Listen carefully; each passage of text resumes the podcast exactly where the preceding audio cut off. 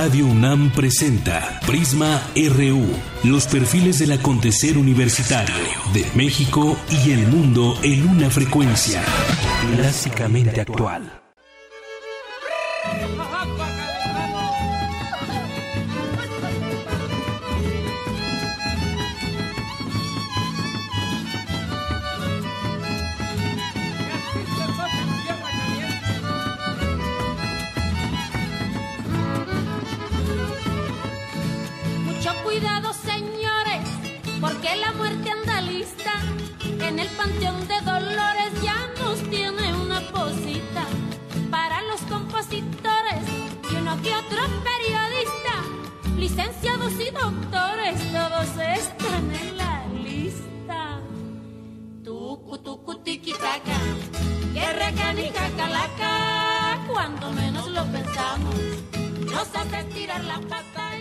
¿Qué tal? Muy buenas tardes. Gracias por sintonizarnos. Hoy, 2 de noviembre del año 2016, aquí en Prisma RU, estamos transmitiendo en vivo desde nuestras instalaciones aquí en Radio UNAM, en Adolfo Prieto número 133. Gracias por estar con nosotros.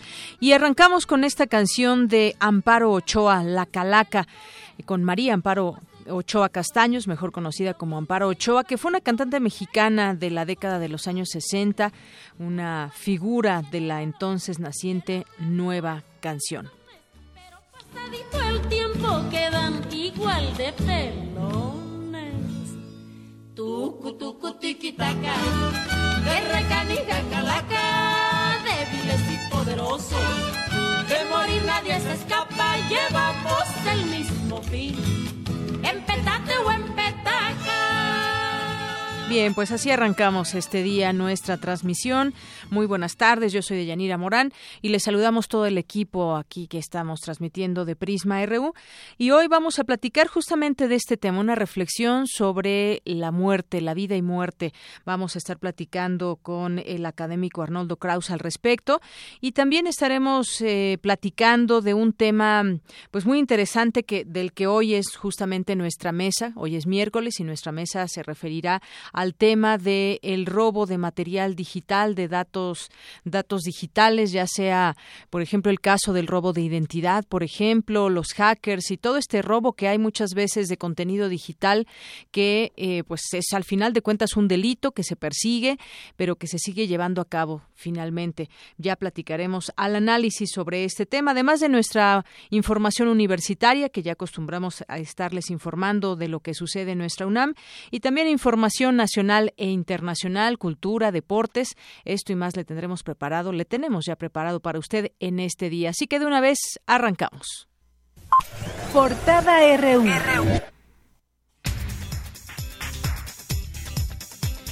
Hoy en nuestra portada universitaria de este miércoles 2 de noviembre, el programa de movilidad estudiantil nacional de la UNAM, fundado en 2004, ha beneficiado a 12.361 alumnos de licenciatura, posgrado y en elaboración de tesis e investigación, informó la coordinadora del Espacio Común de Educación Superior, Rosa María Villarelo.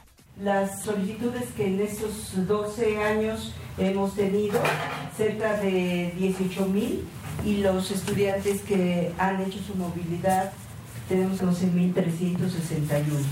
Hay que recordar que es el nivel de licenciatura y posgrado, así como para la elaboración de tesis, para lo que se hace esta movilidad y para, obviamente, para investigación en los dos niveles del posgrado. Un grupo de alumnos de la Facultad de Estudios Superiores Zaragoza ganó el concurso nacional Resolución de un caso de salud pública. Analizaron la obesidad y el sobrepeso en el entorno universitario de Morelos. La investigadora Amalia Amaya Navarro del Instituto de Investigaciones Filosóficas de la UNAM obtuvo una beca de la Royal Society de Londres por su trabajo Las virtudes, emociones e imaginación en el razonamiento jurídico. El manejo integral de residuos en la FES Iztacala ha logrado una participación exitosa. Mi compañero Antonio Quijano nos tiene un adelanto de esta información. ¿Qué tal, Deyanira? Buenas tardes a ti al auditorio de Prisma RU. Papel, cartón y botellas de plástico PET son algunos de los materiales que se reciclan en la Facultad de Estudios Superiores Iztacala gracias a un programa de manejo integral de residuos. En unos momentos más información.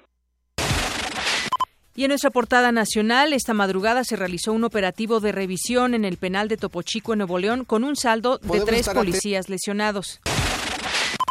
El titular del Ejecutivo recibió al gobernador electo de Veracruz, Miguel Ángel Yunes Linares, para hablar sobre la situación de la entidad. Previamente, el panista había declarado que la deuda de la entidad superaba los 100 mil millones de pesos. Por su parte, en entrevista televisiva, José Antonio Mid, secretario de Hacienda, descartó un rescate financiero para Veracruz. Podemos estar atentos de ver cómo apoyamos la transición porque nos interesa que a los estados les vaya bien, pero los estados en general son responsables de su propia situación financiera y tienen instrumentos para hacerle frente. Pueden acceder a los mercados, pueden reducir su gasto, pueden fortalecer sus ingresos propios y en Chihuahua, el gobernador Javier Corral aseguró que recibió la entidad en bancarrota y en medio de un desastre administrativo y financiero. El déficit asciende a 7.207 millones de pesos. Yo le había informado al presidente Peña Nieto que el déficit de Chihuahua llegaría a casi 4.600 millones de pesos. He de rectificar. En una primera revisión de 72 horas, el déficit de Chihuahua suma 7.207 millones de pesos. Y por supuesto, que la averiguación en la PGR da para ya librar la orden de aprehensión contra el exgobernador de Chihuahua. Ya en este momento, esa averiguación contiene los elementos necesarios para ordenar la aprehensión de César Duarte parte de los desastres financieros que hay en entidades como esta, como Chihuahua, no se diga el caso de Veracruz y el caso de Quintana Roo, donde están siendo investigados sus exgobernadores. En más información, en caso de ser detenido, el justiciero de la Marquesa podría alcanzar una pena de hasta 240 años de prisión. Esto en caso de no comprobarse, de no comprobarse que actuó en legítima defensa al momento de disparar. La operación Tormenta, operada entre la PGR y el Departamento de Justicia de Estados Unidos, permitió la captura de nueve mexicanos dedicados a la trata sexual. Hoy es el Día Internacional para poner fin a la impunidad de los crímenes contra periodistas. Mi compañera Cristina Godínez nos tiene un adelanto de esta información. Así es, Deyanira. Sin embargo, en nuestro país, el periodismo es considerado una actividad de alto riesgo. Los detalles más adelante. Gracias. Y la Sociedad Interamericana de Prensa advirtió que las modificaciones a la ley de réplica podrían, podrían traer debilidad al ejercicio de la libertad de expresión en México. Un informe de Reporteros Sin Fronteras señaló a jefes de Estado como Nicolás Maduro de Venezuela y Vladimir Putin de Rusia y a grupos armados o criminales como el Estado Islámico y los Zetas como los mayores depredadores de la libertad de prensa. El Instituto Nacional de Migración puso en marcha el operativo Invierno 2016 del programa Paisano. Las autoridades esperan la llegada de cerca de 5 millones 500 mil migrantes de Estados Unidos y Canadá. La Profeco emitió tres alertas para advertir a los propietarios de vehículos de las marcas Ford, Volkswagen y Jeep sobre posibles fallas de seguridad en algunos de sus modelos. Hoy en nuestra portada de Economía y Finanzas, el peso mexicano inició noviembre con una depreciación superior a 1.5% frente al dólar estadounidense, tras el avance de Donald Trump en las últimas encuestas realizadas. Las expectativas de crecimiento económico para el cierre de este 2016 no son favorables. Mi compañera Ruth Salazar nos tiene una delación. ¿Qué tal, Deyanira? Buenas tardes. Te informo que los analistas del Banco de México estiman que el PIB se ubicará en un 2.07%, por debajo del estimado anterior de 2.13%. Los detalles más adelante. Gracias. Y entre enero y agosto de 2016, el crédito para la vivienda otorgado por los bancos en México sumó 105 mil millones de pesos, es decir, 54% del total del financiamiento hipotecario en el país. Hoy en nuestra portada internacional, el candidato Donald Trump aseguró que si alcanza la presidencia de Estados Unidos, convocará una sesión especial del Congreso para derogar la reforma del sistema de salud promovida por Barack Obama. En el avance del ejército iraquí hacia Mosul aumenta el temor de que los yihadistas usen civiles como escudos humanos. Habla Rabina Shamdasani, portavoz de la oficina del Alto Comisionado de la ONU para los Derechos Humanos. El Daesh está llevando a la gente cada vez más cerca de Mosul, muy cerca de sus oficinas e instalaciones militares, potenciales objetivos militares. Todo ello parece apoyar la afirmación de que están planeando usar a estas personas como escudos humanos, asegurándose de que la zona está muy poblada de civiles militares para frustrar una operación militar contra ellos. El presidente, el presidente ruso Vladimir Putin ordenó una pausa humanitaria de 10 horas en la ciudad siria de Alepo asolada por los bombardeos. Un tribunal pakistaní rechazó la petición de libertad condicional de Sharbat Gula, la afgana inmortalizada en una portada de la revista National Geographic, detenida por posesión de documentos de identidad falsos. Y vámonos a un avance de la información deportiva con Eric, Eric Morales. Eric, buenas tardes. Hola Deyanira y amigos de Prisma RU. El Club Universidad Nacional ya se prepara para enfrentar al Morelia en la penúltima fecha de la Apertura 2016. Además, hoy Querétaro y Guadalajara jugarán la final de la Copa MX. Y esta noche tendremos nuevo campeón de la Serie Mundial. Esta y otra información más adelante. Gracias, Eric. Muy buenas tardes. Y nos vamos ahora a la información cultural con Tamara Quiroz. Tamara es mi, eh, mi, casa, es, es eh, eh, la facultad, desde luego, ¿no? Y el instituto, que es lo mismo. Y obviamente, pues me da gusto, años que estará aquí, y me da que me hicieron favor de hablar un poquito de estas cosas. Deyanira, muy buenas tardes. Esto que escuchamos es la voz del maestro Jorge Alberto Manrique en el homenaje que la Facultad de Filosofía y Letras le rindió el pasado 3 de octubre por sus 55 años de labor docente. Esta mañana, el Instituto Nacional de Bellas Artes, el cual dirigió, confirmó su fallecimiento. Pero para platicarnos del legado del maestro Manrique, nos acompaña en la línea la doctora Gloria Villegas, directora de la Facultad de Filosofía y Letras de la UNAM. Doctora, muy buenas tardes. Buenas tardes, Tamara. Qué lamentable noticia. Pues sí, estamos realmente muy consternados, muy tristes, porque el maestro Jorge Alberto Manrique fue una figura emblemática para nuestra universidad y un punto de referencia, pero sin duda prevalece eh, el reconocimiento a la gran obra que realizó, que esto tiene pues un carácter permanente. Claro, eh, tengo entendido que usted tomó clases con el, con el maestro Manrique.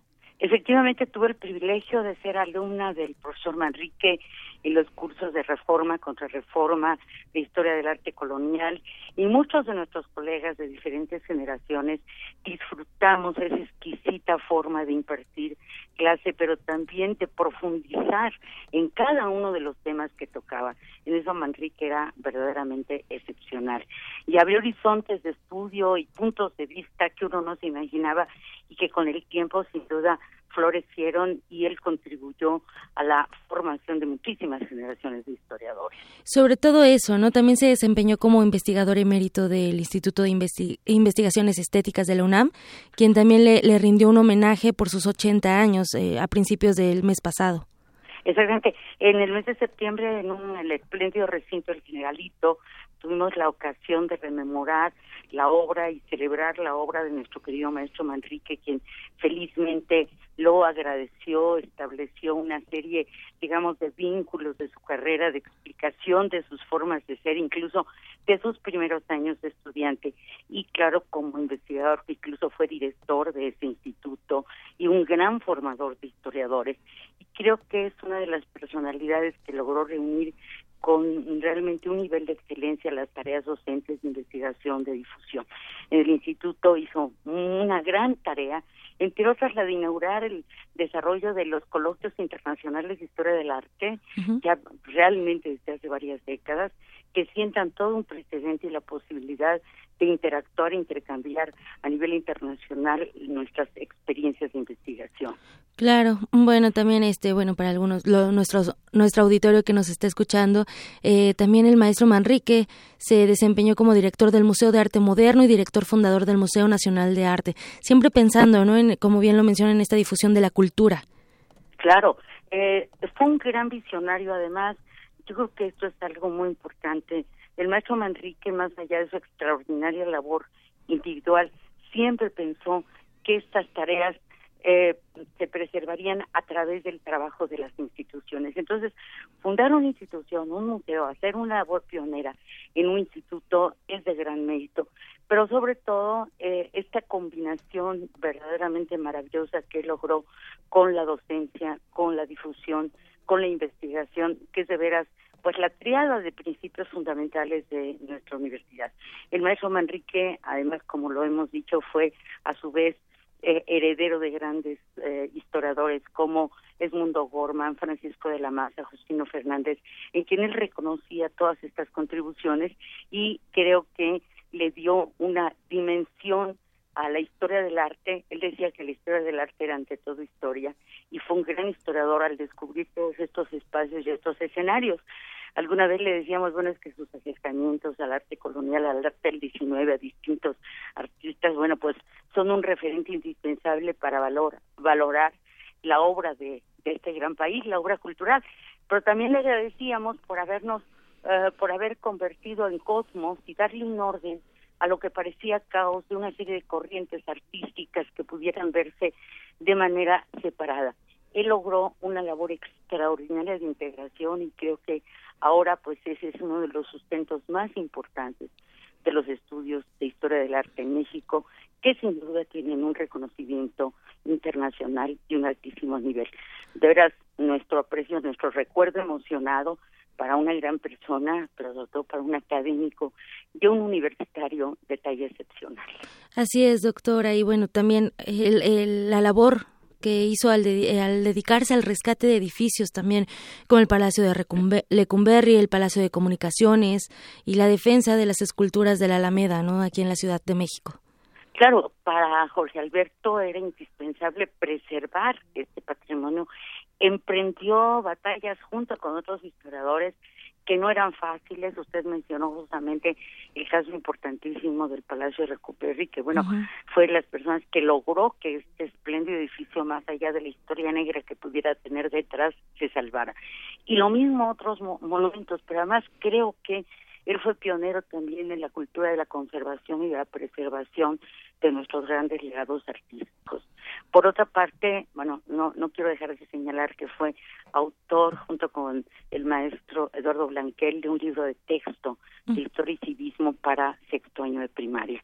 Sabían que toda esta tarea pues se complementaría con el mensaje que recibieran los niños a través de una visión histórica y de una actitud positiva y de fortalecimiento de la cultura y de los mejores valores en nuestro país.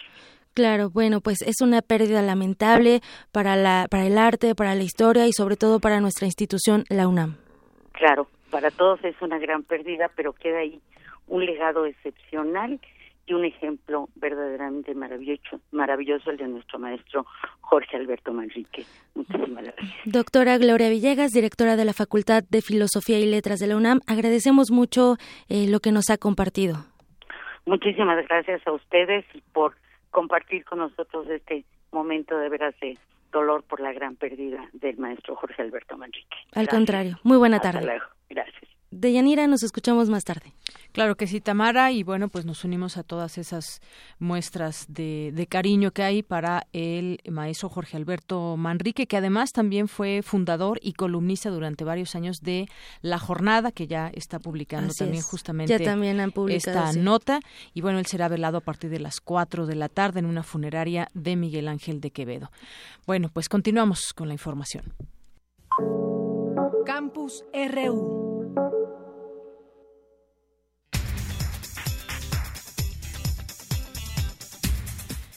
Y continuamos ahora con nuestro campus universitario, nuestro campus RU. La decisión de la Corte a favor de la adopción de menores por parejas del mismo sexo carece de sustento científico. Esto lo, afirma el investigador de la UNAM, un investigador de la UNAM, y mi compañero Antonio Quijano nos cuenta al respecto. Adelante. ¿Qué tal, Deyanira? Buenas tardes a ti al auditorio de Prisma RU. La aprobación en 2010 de la Suprema Corte de Justicia de la Nación a favor del derecho de adopción de niños por parejas del mismo sexo carece de sustento científico, afirmó Fernando Pliego Carrasco, académico del Instituto de Investigaciones Sociales de la UNAM. Bueno, yo lo que argumento es que la Suprema Corte de Justicia en 2010, habiendo tanta información, tomó una decisión basada en prejuicios ideológicos porque la información dura basada en encuestas fuertes y en datos de tipo censal mostraba claramente que los niños vivían mejor con su papá y su mamá y que las otras situaciones eran de carácter asistencial, remedial, pero no eran equivalentes. De 1995 a 2015, el académico recopiló 450 artículos científicos basados en encuestas representativas o datos de tipo censal realizados en 15 países sobre la relación entre los distintos tipos de familia. Entonces lo que encontré es que cuando se compara cómo cuál es el nivel de bienestar entre los distintos tipos de familia, lo que encontré es que el 80% de los indicadores de bienestar señalaban que tenían un mejor bienestar las personas casadas y los niños viviendo con su papá y su mamá. Y solo el 1.5% de los estudios, en contraste con ese 80%, mostraban que las personas que no estaban casadas, los adultos que no estaban casados y los niños viviendo con papá y mamá tenían peores niveles de bienestar. Entonces la, la, la, la literatura era muy clara, mostraba de manera sistemática que era mejor tener una familia estable con matrimonio y era mejor viviendo los niños con papá y mamá. Diego Carrasco dijo que los estudios sobre parejas del mismo sexo con niños son escasos y por ello carecen de representatividad estadística. La Suprema Corte está mintiendo. ¿Cómo que no existen ni datos duros ni una duda razonable? Cuando las investigaciones de manera sistemática dicen que para los niños es mejor vivir con su papá y su mamá, ¿cómo puede decir lo contrario? No existe evidencia en contrario, existe mínima de manera notoria las investigaciones en todos estos países señalan que para los niños es mejor vivir con su papá y su mamá. De acuerdo con el Censo de Población y Vivienda 2010 del INEGI, hay 229.473 hogares formados por parejas del mismo sexo y de ellos 172.000 eran parejas homosexuales o lesbianas con hijos.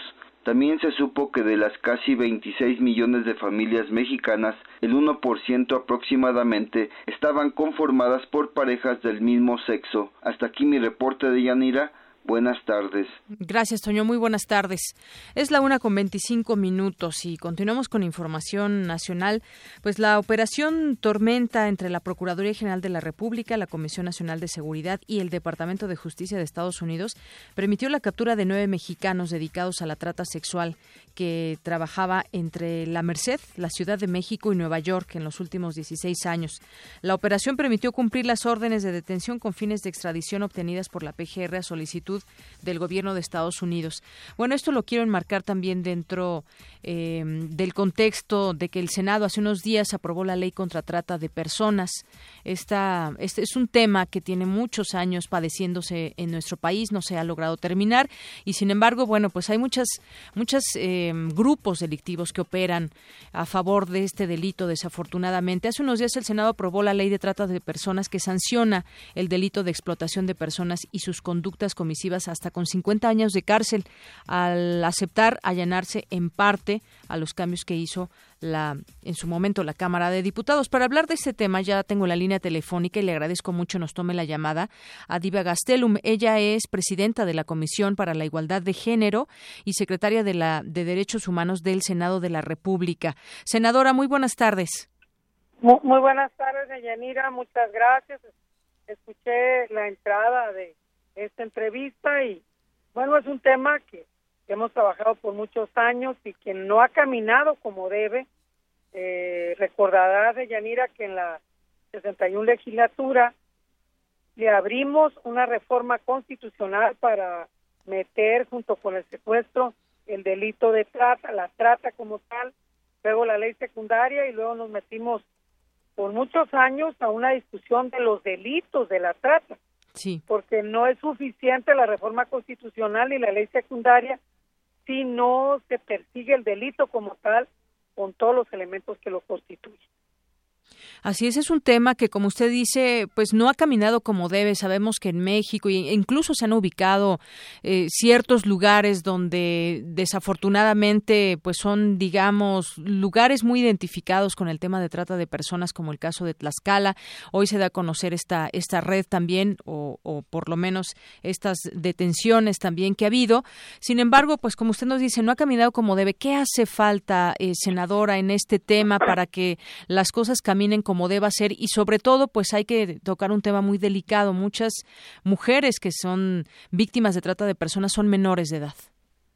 Eh, mire, la burla que se dio el día del debate de este delito en la Cámara de Senadores pinta la realidad que vivimos. Si no tenemos conciencia, eh, los que tenemos en la cancha hacer este marco jurídico, imagínense si afuera, siendo esta industria tan millonaria, se dice que más de 32 mil millones de pesos este, queda en un delito difícil de alcanzar porque tiene muchas cabezas, por prostitución, pornografía, esclavitud sexual, esclavitud laboral, cuántas cosas, transportación, eh, quién recibe, quién lleva, muy difícil de, alcanzar, a, revisar. Entonces, lo que ha faltado es voluntad y lo que pasó el día del debate, pues la burla de algunos senadores hace que llame la atención y que lo ponga en, en la mesa un debate tan importante y que los medios nos ayuden a revisar que no se vuelva a regresar de la Cámara de Diputados esta legislación porque ha ido y venido, pareciera un partido de tenis, van y vienen y van y vienen y sigue caminando la trata. Solamente hemos tenido desmantelamientos cuando entra Estados Unidos realmente a operar y el gobierno mexicano entra a apoyar, pero ¿cuánta gente está en la cárcel por este delito en los estados que ya conocemos y otros que cuidan mucho que no se les caracterice como así es por los delitos de trata? Así es, eh, senadora.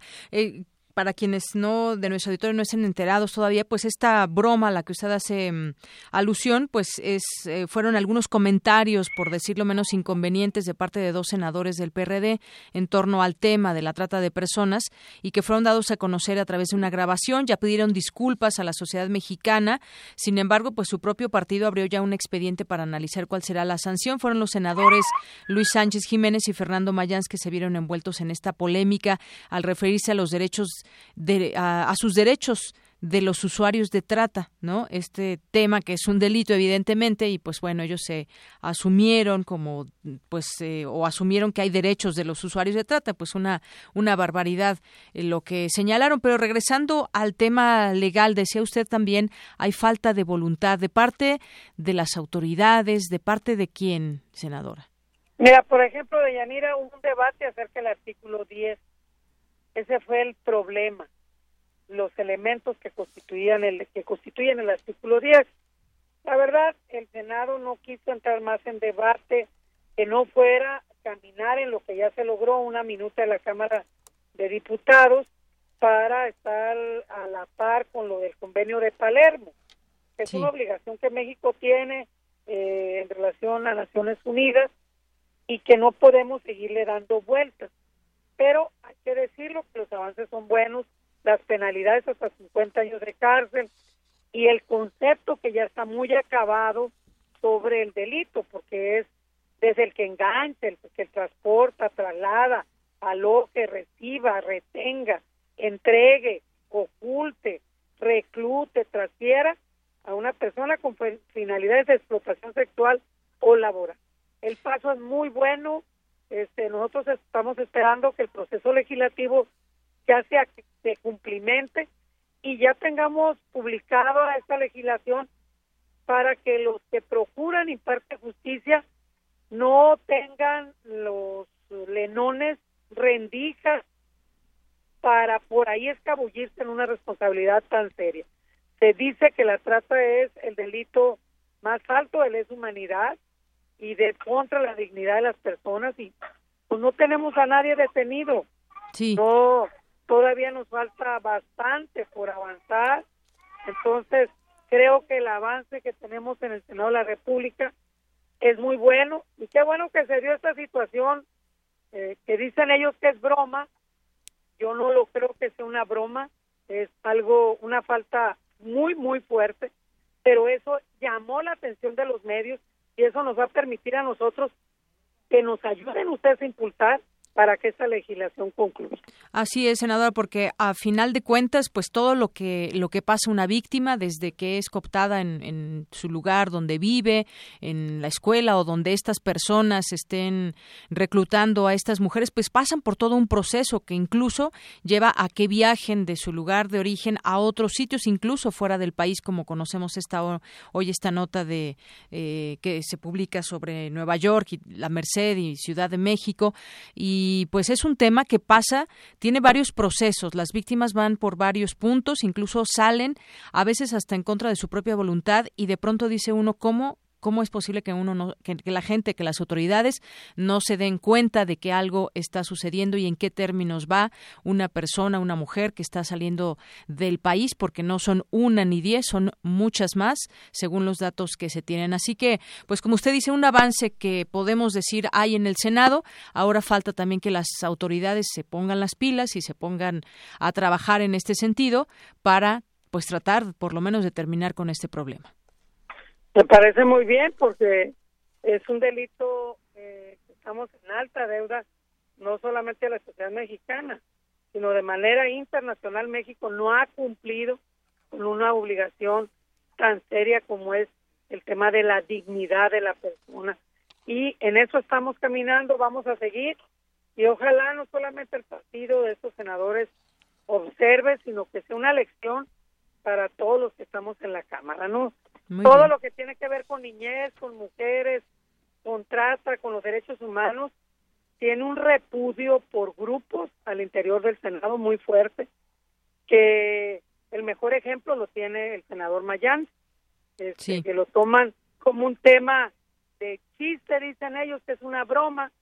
Yo le preguntaría si a una niña de seis años le pregunta cuando ha sido multiviolada y ha sido sacada del país, con el tema de pederastía también, si le parece una broma a una niña que sea violada. Me gustaría mucho para comparar la broma con lo que padecen nuestras niñas y mujeres y algunos varones en este país.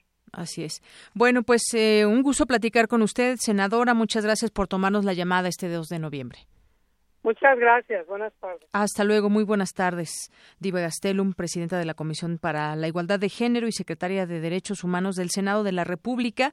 Con este tema le daba yo a conocer esta información. Golpe a la trata, alenones operaban de la Merced a Nueva York. Se informó que se detuvo a cuatro personas en Tenancingo, Tlaxcala, dos más en Nueva York y uno se encuentra prófugo. La PGR ya agregó que en agosto arrestó en Tepetzintla, en el municipio de, de San Juan Huatzinco, en Tlaxcala. Y bueno, vuelve a salir este estado a tres personas vinculadas con el mismo caso. Al anunciar la detención, el fiscal del Distrito Sur de Nueva York dijo que la supuesta conducta de los delincuentes detenidos es brutal y depredadora. Ellos presuntamente violaron golpearon, torturaron y esclavizaron a sus víctimas, con frecuencia menores de edad, a quienes separaron de sus familias por la fuerza. Y si en todo ese proceso nadie se da cuenta, pues es que algo, algo no se está haciendo bien.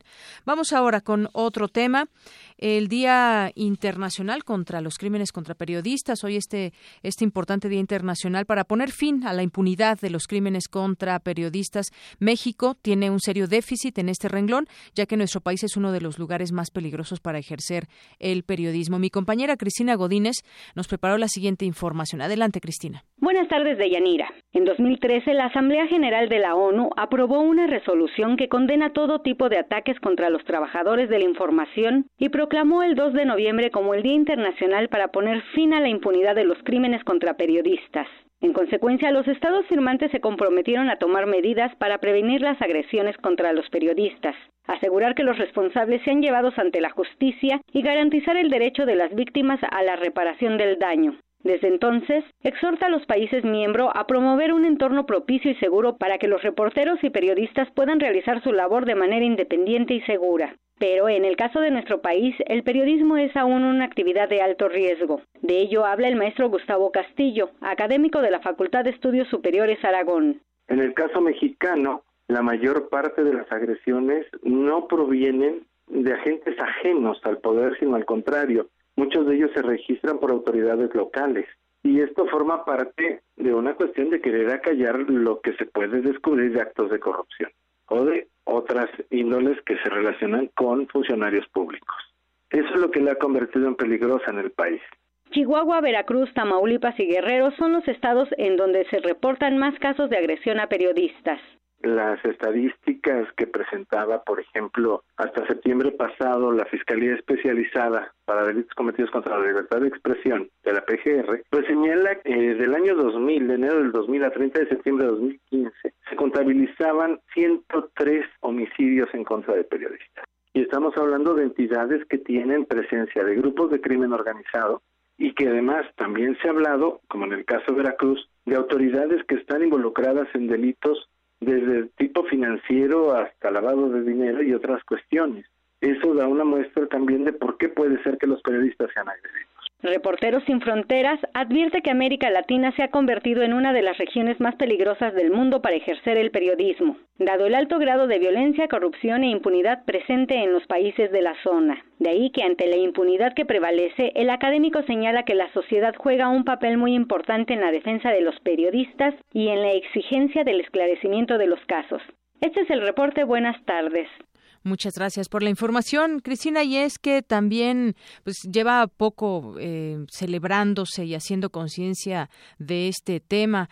Eh, fue en el año 2013 cuando la Asamblea General ah, de la ONU aprobó su primera resolución relativa a la seguridad de los periodistas y la cuestión de la impunidad, en la que condena todo tipo de ataques contra los trabajadores de los medios de comunicación y es así como proclamó el 2 de noviembre como el Día Internacional. Y hay cifras que son espeluznantes a nivel internacional. En la última década, más de 800 periodistas han sido asesinados por cumplir con su tarea de informar al público. Es preocupante que tan solo el 10% de esos crímenes haya concluido eh, con una condena. Hay impunidad en muchas muchas veces en estos casos que eh, pues eh, pues hace tomar fuerza a los criminales. Al mismo tiempo tiene un efecto que aterra a la sociedad, en particular a los propios periodistas.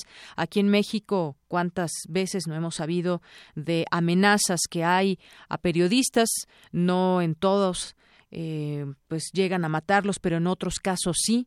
Y ya nos mencionaba en esta información nuestra compañera Cristina Godínez, por ejemplo, el caso de los estados con mayores índices aquí en el caso de México, donde han matado a periodistas, que son Chihuahua, Veracruz, Tamaulipas y Guerrero se han llevado a cabo también en otros sitios, pero pues sin duda, eh, sobre todo muchas veces en lo que se ha investigado, eh, periodistas que han estado ligados a investigar crimen organizado, narcotráfico, han recibido amenazas y muchas veces también desafortunadamente se han cumplido. Pues que nos quede como una reflexión en este Día Internacional para poner fin a la impunidad eh, a los, de los crímenes contra periodistas. Y bueno, de ahí nos vamos a otras cosas con mi compañero Isaí Morales. La propuesta del candidato republicano a la Casa Blanca, Donald Trump, de colocar un muro fronterizo, tendría efectos dañinos también para el medio ambiente en la región. Cuéntanos, Isaí, buenas tardes. ¿Qué tal, Deyanira? Muy buenas tardes. Desde que el magnate estadounidense Donald Trump anunció su candidatura a la presidencia de Estados Unidos, externó que de ganar las elecciones comenzaría la construcción de un muro que divida la frontera de México con su país. Conforme se acercan los comicios del próximo martes 8 de noviembre, crecen las voces que aceptan sobre posibles efectos negativos por el levantamiento, por ejemplo, el aumento del tráfico de personas y mercancías.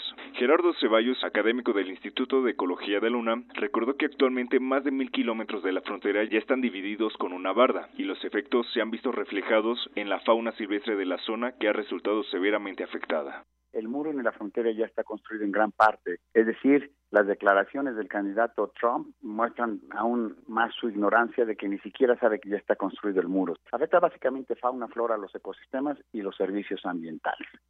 En la fauna eh, afecta a todas las especies terrestres que tienen que moverse de un lado a otro. Incluye animales como osos negros, berrendos, borregos y marrones, jaguares, y todas estas especies se ven afectadas porque en un área que estaba abierta y que podían cruzar estas enormes extensiones de tierra en donde hay poca gente, súbitamente te encuentras con una barrera infranqueable de tres metros de alto, es decir, la mayoría de los animales no pueden cruzarla.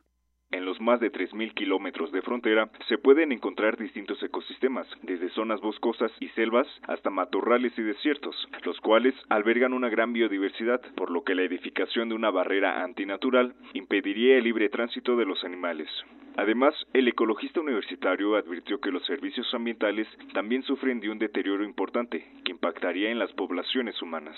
Son estos beneficios que obtenemos los seres humanos del buen funcionamiento de la naturaleza. Son cuestiones como eh, la calidad y cantidad del aire, el agua, el microclima, la fertilidad de los suelos. Todo esto se ha visto afectado por este muro. Se han afectado los cursos de los arroyos, se han afectado ecosistemas muy frágiles y están afectando a las poblaciones humanas locales. Ceballos explicó que estas barreras separan una población de una especie en dos o más subpoblaciones, lo que la hace más vulnerable a la extinción. Ante esto, el académico detalló cuáles han sido las acciones emprendidas para mitigar los efectos negativos. Estamos trabajando con la Secretaría del Medio Ambiente para que México tome una posición de liderazgo en donde solicite al gobierno de Estados Unidos una mesa de diálogo en donde alejemos el tema político de este muro y nos enfoquemos en revisar los impactos en la fauna, en la flora, en los ecosistemas y en los servicios ambientales. Y con esto busquemos soluciones. De Yanira, hasta aquí mi información. Muy buenas tardes.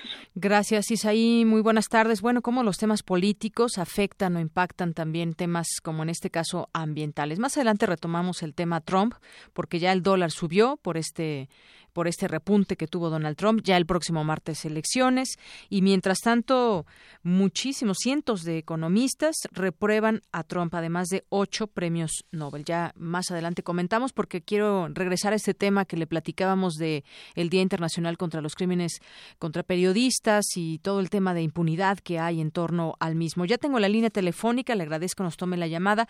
Ana Cristina Ruelas, directora de Artículo 19 México. ¿Qué tal, Ana Cristina? Buenas tardes. ¿Cómo estás? Muchas gracias por la invitación y gracias a tu audiencia. Gracias. Bueno, pues eh, Ana Cristina, cuéntanos un poco acerca de, pues yo hablaba de algunas cifras, eh, cifras en el mundo y algunas cifras también en torno a nuestro país. ¿Cuáles son los estados que se detecta con más, eh, que han tenido más muertes a periodistas, que son Chihuahua, Veracruz, Tamaulipas y Guerrero? Pues tú cómo ves este tema desde un punto de vista, pues obviamente crítico y al análisis de cómo se lleva a cabo la labor de muchos periodistas en, en nuestro país y que están enfrentando que se enfrentan más bien a muchos peligros? Bueno, la situación es crítica y este año se ha agudizado eh, las agresiones contra la prensa. Eh, eh en 2016 tenemos 10 asesinatos, es el año más eh, letal para la prensa en el periodo de Enrique Peña Nieto y es similar al año más letal para la prensa en, uh, en el periodo de Felipe Calderón, que fue en el 2011, donde murieron 10 periodistas. Apenas estamos a octubre y ya van 10 periodistas eh, asesinados, perdón, noviembre, principios de noviembre, 10 periodistas asesinados y eh, hasta septiembre se han documentado 306 agresiones contra la prensa. Veracruz sigue siendo un estado que preocupa. Oaxaca eh, eh, y Veracruz tienen hasta el día de hoy tres asesinatos en 2016 y lo peor de todo, dado que hoy es el Día Internacional de la Impunidad, de la lucha contra la impunidad, es decir que específicamente no hay no hay sentencias eh, para los casos de agresiones contra la prensa. Tenemos un 99.75% de impunidad en estos casos. Eh, solamente ha habido dos sentencias condenatorias desde eh, que se creó la Fiscalía Especial por la Libertad de Expresión. Y lo más preocupante es que aquellos casos que que siguen en, la fiscalía se están mandando a reserva o se están declarando el no ejercicio de la acción penal y otra vez nos estamos quedando en impunidad. En muchos casos eh, han pasado años, han tenido que pasar más de 10 años, más de una década, para que haya eh, algún dejo de investigación, eh, como en el caso de Lidia Cacho, en el que tuvieron que pasar 11 años y ahora se encuentra en un proceso de admisibilidad ante el Comité de Naciones Unidas de Derechos Humanos y a pesar de que se está estudiando esta admisibilidad, el Estado mexicano solicita que, eh, que se agoten las medidas internas eh, en el Estado mexicano antes de llegar a las Naciones Unidas. Entonces es algo que da risa porque precisamente eh, pues ya pasaron 10 años en la que eh, las, los remedios legales nacionales no han dado lugar a la justicia ni a la verdad. También tenemos el caso de Moisés Sánchez, ¿no? que que, que hoy por hoy ha sido como una lucha constante con la Fiscalía Especial para la Libertad de Expresión para que atraiga el caso. Eh, a pesar de haber tenido un amparo, ellos, eh, la Fiscalía interpuso un recurso de revisión en contra de este amparo y finalmente eh, en el recurso de revisión se le ordena a la Fiscalía que atraiga el caso porque la Fiscalía negaba que Moisés Sánchez fuera periodista. En ese sentido, creo que creo que cada vez es más difícil garantizar que exista acceso a la justicia y eh, en, los casos de agresiones contra la prensa. Así es. Bueno, estamos platicando con Ana Cristina Ruelas, directora de Artículo 19 en México. Hay un tema que no podemos dejar de mencionar en todo esto, que es el tema de la impunidad. Uno que más quisiera, pues confiar y creer en lo que nos dicen muchas veces las autoridades. En todas las ocasiones nos gustaría saber que esas investigaciones se hacen con toda transparencia, pero desafortunadamente, pues tuvimos el caso también, por ejemplo, del fotógrafo que venía de Veracruz y que estuvo aquí en la Ciudad de México, que había sido amenazado por el gobierno también de Veracruz en su momento.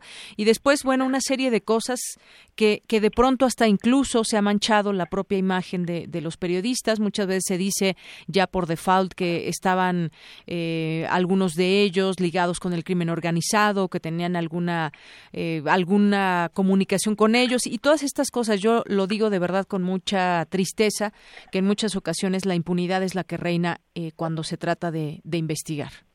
Así es, como te digo, si bien es cierto que en el país hay un 98% de impunidad, en el caso de periodistas, eh, de periodistas agredidos, eh, es un 99.7%. Esto es, es decir, solamente el punto 25% de los casos tienen alguna solución. Y lo más preocupante es que, como tú mencionas, también vemos como una, eh, una forma de agresión el deslegitimar la labor del periodista o el ejercicio periodístico, porque parece que es justificable no investigar o no llegar a la verdad, eh, porque eh, aludiendo a alguna relación con el crimen organizado, aludiendo a alguna otra cuestión, ¿no? A un mal momento y un mal lugar, malos amigos, pero todos, eh, precisamente las investigaciones son las que tienen que determinar cuáles fueron los motivos por los que se ejerció violencia en contra de la prensa.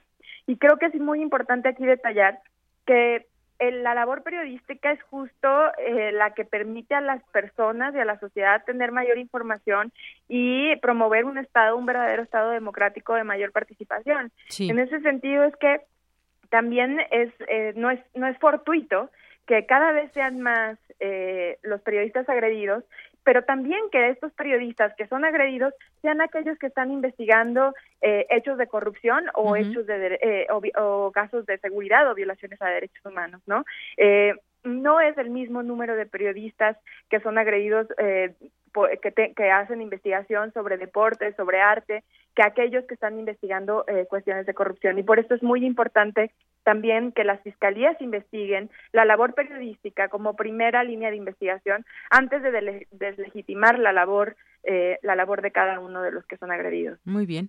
Bueno, pues Ana Cristina Ruelas, directora de Artículo 19 aquí en México. Yo también quiero, de paso, decirle a todos nuestros radioescuchas que se metan a la página de artículo19.org y ahí encuentren pues eh, una serie de artículos, videos y bueno pues eh, distintos artículos, por ejemplo el caso del Día de la Libertad de Expresión, qué pendientes hay en México, qué está pasando en algunos estados como Guerrero, el Estado de México, son ustedes un monitor muy importante de lo que sucede en este quehacer periodístico. Pues muchas gracias Ana Cristina. Muchas gracias a ti y estamos al habla. Hasta luego, buenas tardes. Adiós. Bueno, pues ahí este tema que nos queda a la reflexión en nuestro país. Por lo pronto es un día internacional, pero bueno, además de interesarnos también por todo lo que sucede en el mundo, en especial en México, que este, este, esta labor se ha vuelto peligrosa para muchos periodistas. Bueno, hablando de Veracruz, lo mencionábamos también por el tema de los periodistas desafortunadamente, pero también por cómo está el Estado, las condiciones en que se encuentra Veracruz. Ya Hacienda responde y dice que no va a restituir los fondos que perdió Duarte. Hoy habla la Secretaría de Hacienda y Crédito Público y dice que no restituirá los fondos perdidos a más de 80 municipios de Veracruz, pero abrirá una vía de diálogo con la futura administración que encabezará Miguel Ángel Yunes para coadyuvar y atender el boquete financiero de la entidad entre los días 12 y 20 de este mes, así lo determina la Comisión Permanente de Funcionarios Fiscales, que entregará las partidas presupuestales correspondientes principalmente para el pago de nóminas directamente a las alcaldías, como lo solicitan, y evitar pasar por las autoridades estatales. Y estamos muy pendientes porque el Ejecutivo Federal hoy se reúne con Miguel Ángel Yunes. El presidente sostiene ya una reunión privada con el gobernador electo de Veracruz eh, a un mes de que asuma el cargo. Y el veracruzano ingresó poco después del mediodía a la residencia oficial de Los Pinos. Yo creo que tendrán mucho que platicar y sobre todo pues tratar de dar salida a los tantos problemas que enfrenta Veracruz. Imagínense recibir un estado en esas condiciones, donde no hay para pagar las nóminas, donde los ayuntamientos no tienen dinero, incluso lo platicábamos ayer con uno de ellos, ni siquiera para pues para lo básico, ¿no? Y en algunos temas tiene que ver con infraestructura, en otros temas con la nómina. En total están muchos, decenas de, de, alcaldes ahí en el Palacio de Gobierno de Veracruz esperando ser atendidos por el interino Flavino Ríos, que él ya también ha hablado y ha dicho que pues cuando quiera los va a atender. El caso es que no fue porque no se sentía seguro, que no había condiciones y eso es lo que está sucediendo. Además, ya el equipo de transición del gobernador electo Miguel Ángel Yunes Linares exige que se cubran todos los adeudos a los municipios de Veracruz. De lo contrario, descartan reanudar el diálogo para realizar la entrega-recepción de la gubernatura. Los representantes de Yunes demandan que Flavino Ríos Alvarado se encargue de responder por los recursos pendientes de entregar a sectores políticos, jubilados, maestros, así como de cubrir el adeudo que se tiene con la Universidad Veracruzana. Pues nada fácil, ¿eh? Este tema que hay allá en Veracruz, ¿se va a dar o no ese cambio? Bueno, se tiene que dar este cambio de poderes, pero ¿bajo qué condiciones? Bueno, y quienes no están exentos de investigaciones, pues ni más ni menos tiene que ser Roberto Borge, ¿no? Que también dejó cuentas pendientes allá en Quintana Roo. Ahora el gobierno de Carlos Joaquín González realiza una investigación sobre los viajes millonarios de su antecesor Roberto Borge, de los eh, viajes millonarios que hizo al extranjero. Hoy justamente Reforma publica algunas fotografías que ya se habían conocido en algún momento y eh, en donde se ve al exgobernador de Quintana Roo con su actual pareja, la exdiputada del Partido Verde, Gabriela Medrano. Se les ve en Berlín, se les ve en Rusia, se les ve también en una otra, en otra foto eh, allá en, en, Francia y de acuerdo con registros periodísticos durante su mandato que concluyó el pasado 24 de septiembre, Borge hizo junto con esta persona viajes a Alemania, Rusia y Francia. Así que se indagan las cuentas, pero pues no solamente eso, ¿no? También debería ya de haber algo más formal y que lo estén buscando antes de que se les escape. Si no, veamos solamente el, el caso de Javier Duarte. Y bueno, por otra parte, eh, pues ahora el tema de Anaya y López Obrador también se ha sumado a lo que se está analizando ahí en el Tribunal Electoral del Poder Judicial de la Federación. Durante la sesión privada que tuvieron anoche, varios magistrados matizaron su apoyo a la propuesta de sentencia presentada por uno de ellos, de los magistrados, Salvador Nava, para que, pues bueno, seguía aún el cabildeo del PAN y otros actores en torno a las supuestas adelantos de, de, su imagen en rumbo a las elecciones de 2018. Los integrantes de la Sala Superior tienen en sus manos el proyecto del magistrado, el cual podría afectar directamente las aspiraciones políticas del presidente del PAN, Ricardo Anaya, y de manera paralela las del tabasqueño López Obrador, presidente de Morena. Ambos personajes políticos son vistos dentro y fuera de sus partidos como fuertes aspirantes a la candidatura presidencial de 2018 de sus respectivos institutos políticos. El proyecto de sentencia propone que los líderes partidistas queden sujetos a las mismas limitaciones en el manejo de imagen que tienen los servidores públicos, como ya sucede con, eh, por ejemplo, el presidente o los alcaldes del país. Así que sería la intención de limitar todos estos anuncios que tienen y que, pues si, no, si bien no dicen que son candidatos, pues están promoviendo su imagen. Una con 56. Zarpazo RU.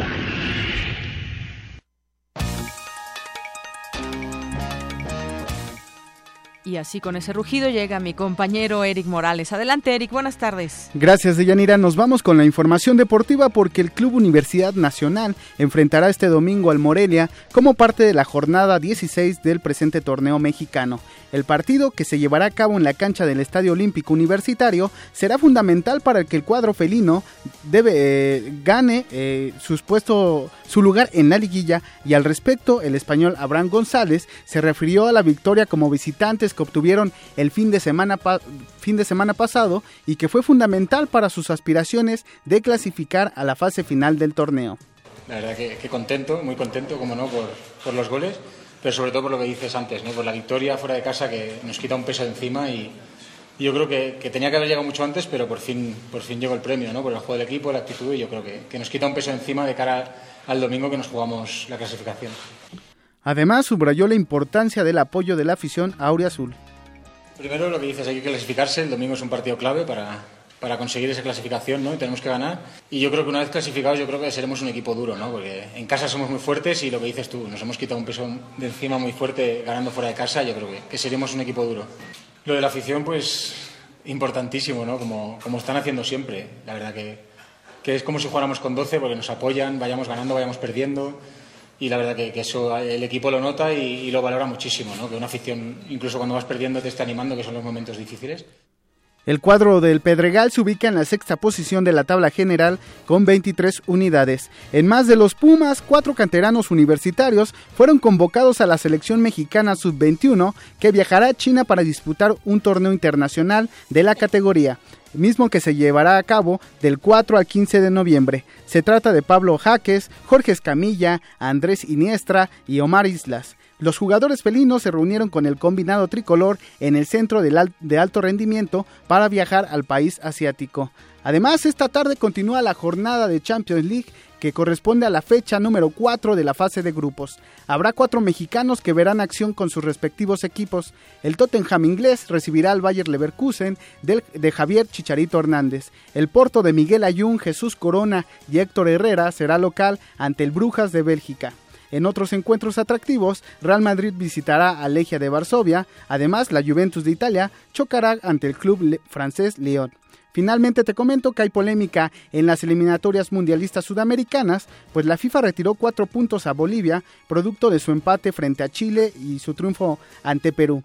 Esto por alinear eh, en esos encuentros al jugador Nelson Cabrera, quien es paraguayo y se naturalizó boliviano. Sin embargo, el, organismo internacional aún no avalaba la posibilidad de que pudiera jugar con la selección andina. Esta sanción benefició a Chile y Perú, pues ambos ganaron los partidos en la mesa y se quedaron con tres puntos cada uno. No obstante, esto también perjudica a otras naciones que ahora inclusive se encuentran fuera de la zona de clasificación a Rusia 2018.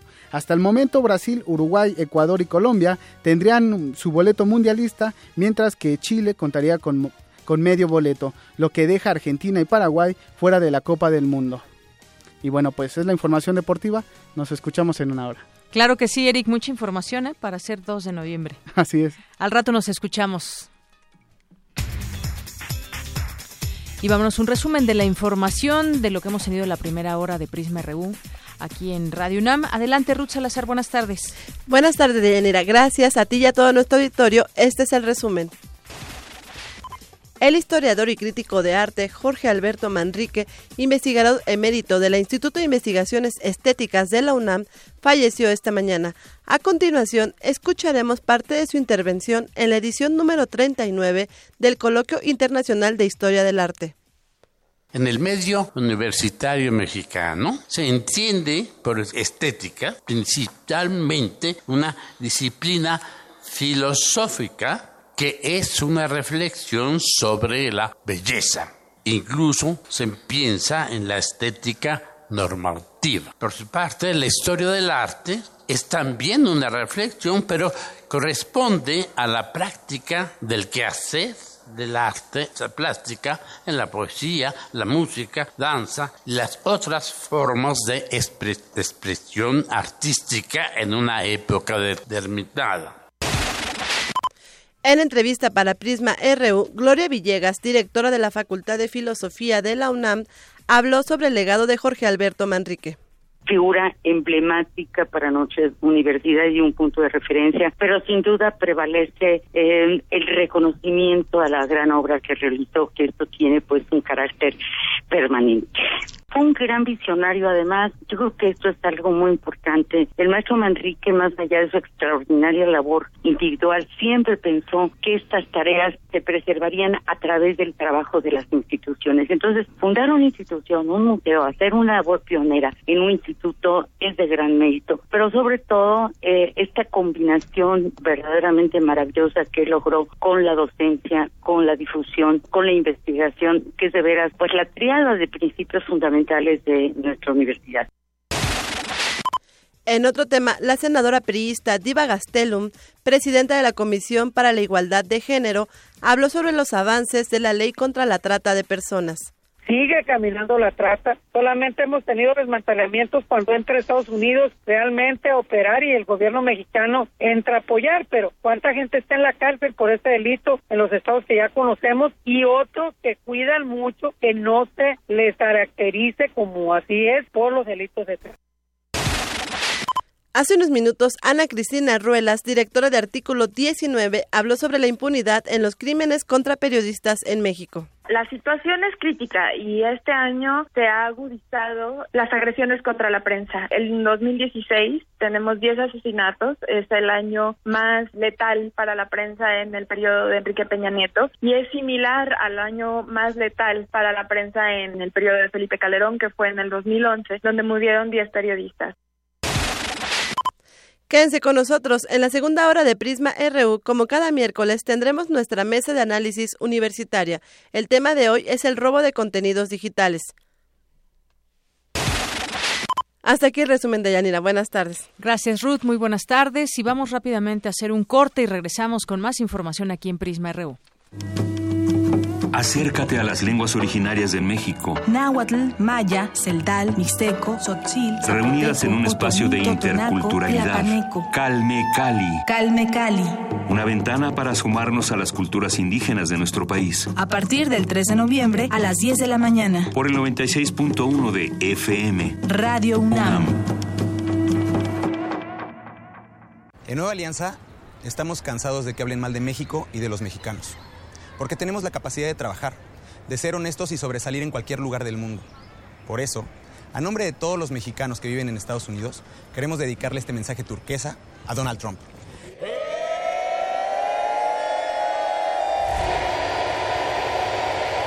Que te traduzcan el resto. A México se le respeta. Vamos, turquesa. Vamos, nueva alianza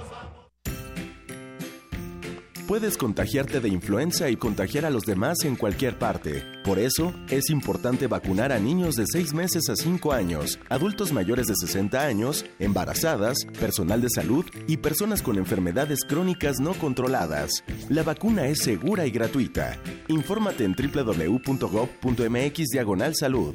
Secretaría de Salud. Este programa es público, ajeno a cualquier partido político. Queda prohibido el uso para fines distintos a los establecidos en el programa.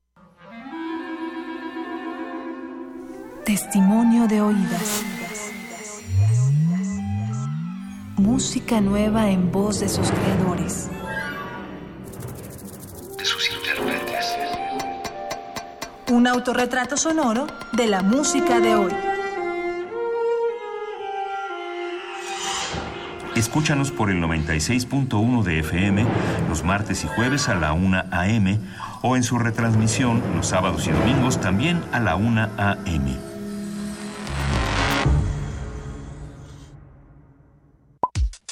Para nosotros, tu opinión es muy importante. Síguenos en Facebook como Prisma RU.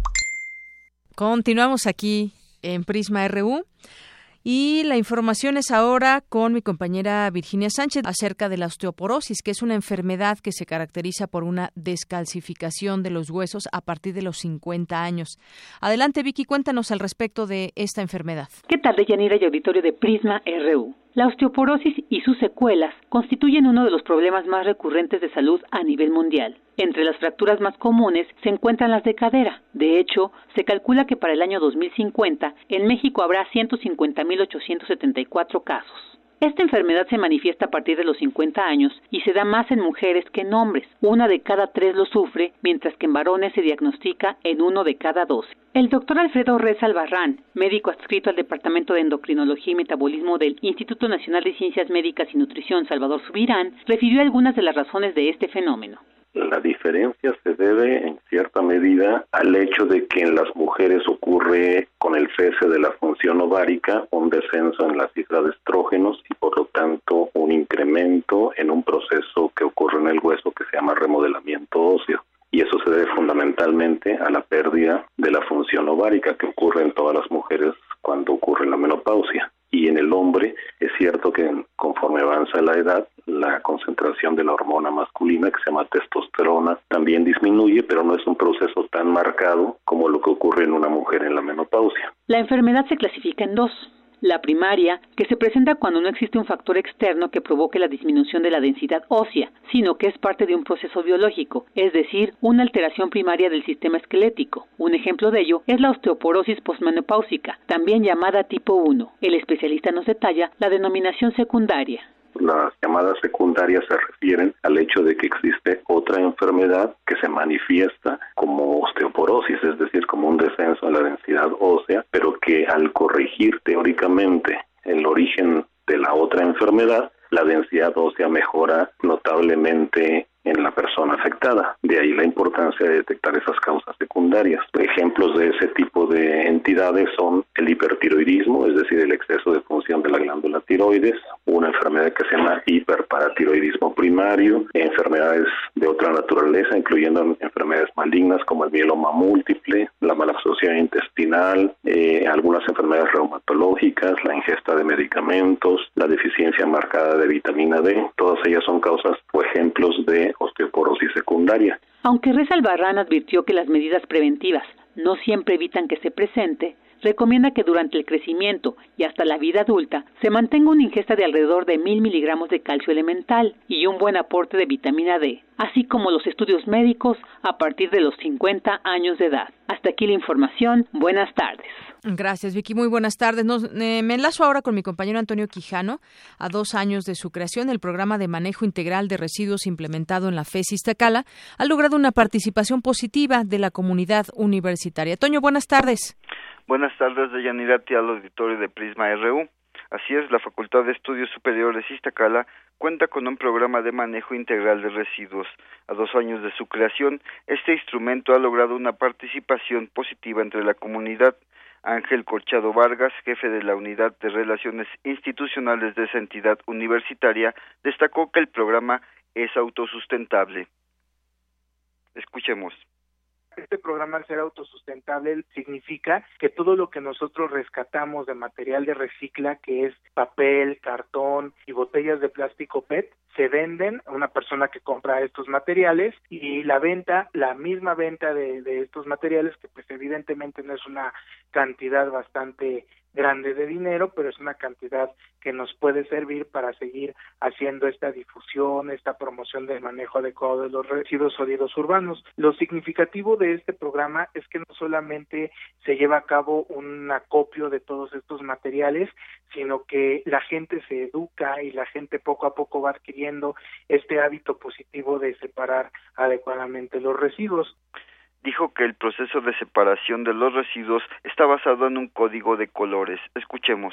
Con lo que hemos tenido que trabajar de manera más intensiva es con la separación de los residuos en los botes de basura. Hay unos botes que están separados en bolsa gris, donde se deposita todo el material reciclable, es decir, envases, los platitos de comida, latas de aluminio, o sea, todo lo que se puede reciclar o que se puede retirar de una manera inorgánica, se coloca en las bolsas grises. En las bolsas verdes se le invita a la comunidad a que coloque restos de comida, restos de plantas, o sea, todo lo que es materia orgánica. Y bueno, hemos estado trabajando muchísimo para concientizar a la, a la comunidad, tanto interna como externa, que nos visita para separar estos residuos de Yanira Auditorio, en el primer año este programa recolectó 12.213 kilogramos de basura, 467 de pilas, 103 de periódico, 664 de cartón, 885 de PET, 2.754 de papel mixto y 7.000 de papel blanco. Escuchemos.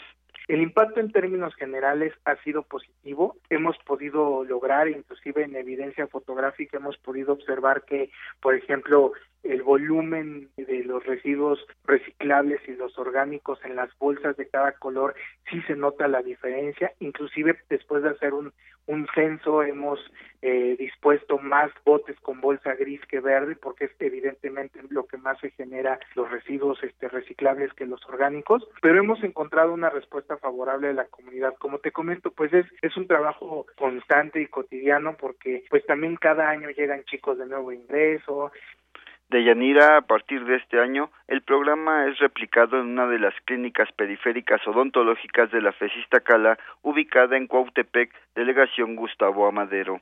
Hasta aquí mi reporte. Buenas tardes. Gracias, Toño. Muy buenas tardes. Si nos vamos ahora con mi compañera Ruth Salazar, el Producto Interno Bruto del país registró un mejor desempeño en el tercer trimestre del año. Adelante, Ruth. A ver, en un momentito ya nos enlazamos con Ruth Salazar, que nos tiene esta información acerca del Producto Interno Bruto del país que va desempeñándose mejor en el tercer trimestre del año. Y bueno, pues en los temas de economía, todo de pronto podemos ahí hacer algunas diferencias. La economía macroeconomía, la microeconomía, cómo nos afecta. Y bueno, pues vamos a escuchar esta información.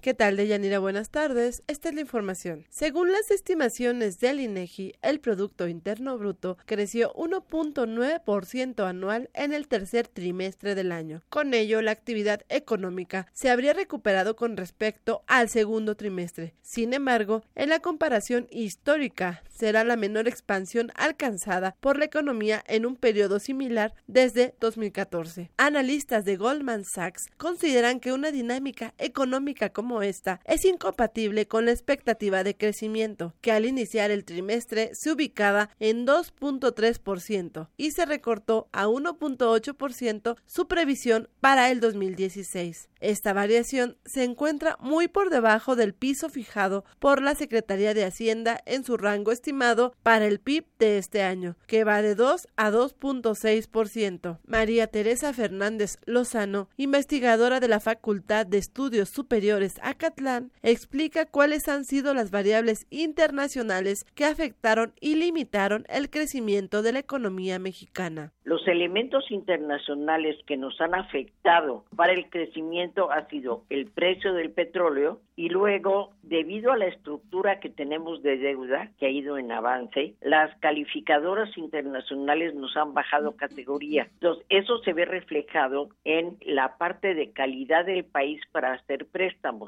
Entonces, eso hace que la inversión extranjera directa disminuya, no sea atractivo nuestro país para invertir. Esa parte, como todos lo estamos viviendo, la volatilidad del dólar por eh, las elecciones en Estados Unidos y porque puede cambiar también la tasa de interés de los norteamericanos, lo que aumentaría en un porcentaje importante nuestra deuda. Con respecto a las variables nacionales, la experta dijo que la problemática se agudizó luego de que la Administración Federal no supo manejar los recursos económicos, además de que los recortes presupuestales no se enfocaron en áreas no productivas y en contraste castigaron la inversión pública que genera empleos y crecimiento. La parte nacional es que el problema de no gastar bien, digamos, el dinero es uno de nuestros problemas, eh, por una parte, y por la otra, el recorte presupuestal quizá no está hecho lo suficientemente claro para gastos no necesarios corrientes, como sería publicidad, gastos de prensa, representación, etcétera, etcétera. Habría que aumentar el gasto en obra pública fundamentalmente y todos aquellos gastos que faciliten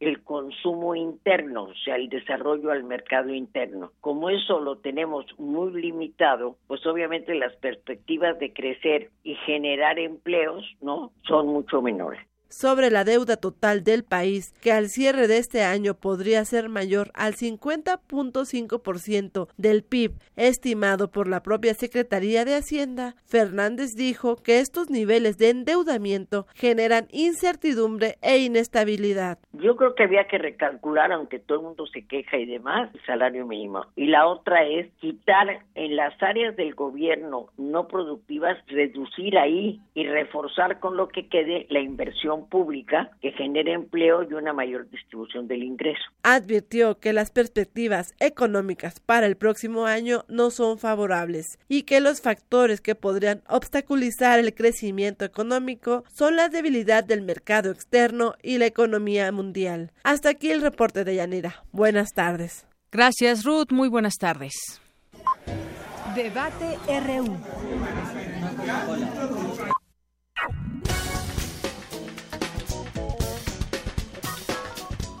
Bueno, hoy nuestra mesa es acerca de el robo de información digital, sus consecuencias, cómo se lleva a cabo este tipo de robos, además un, delito pues muy muy vigente en nuestros días y un delito que pues hace muchos años no se conocía, pero que ahora ahora con todo el tema de internet, las redes sociales y todo el tema de los datos que tenemos en plataformas digitales, bueno, pues cobra mucha mucha fuerza.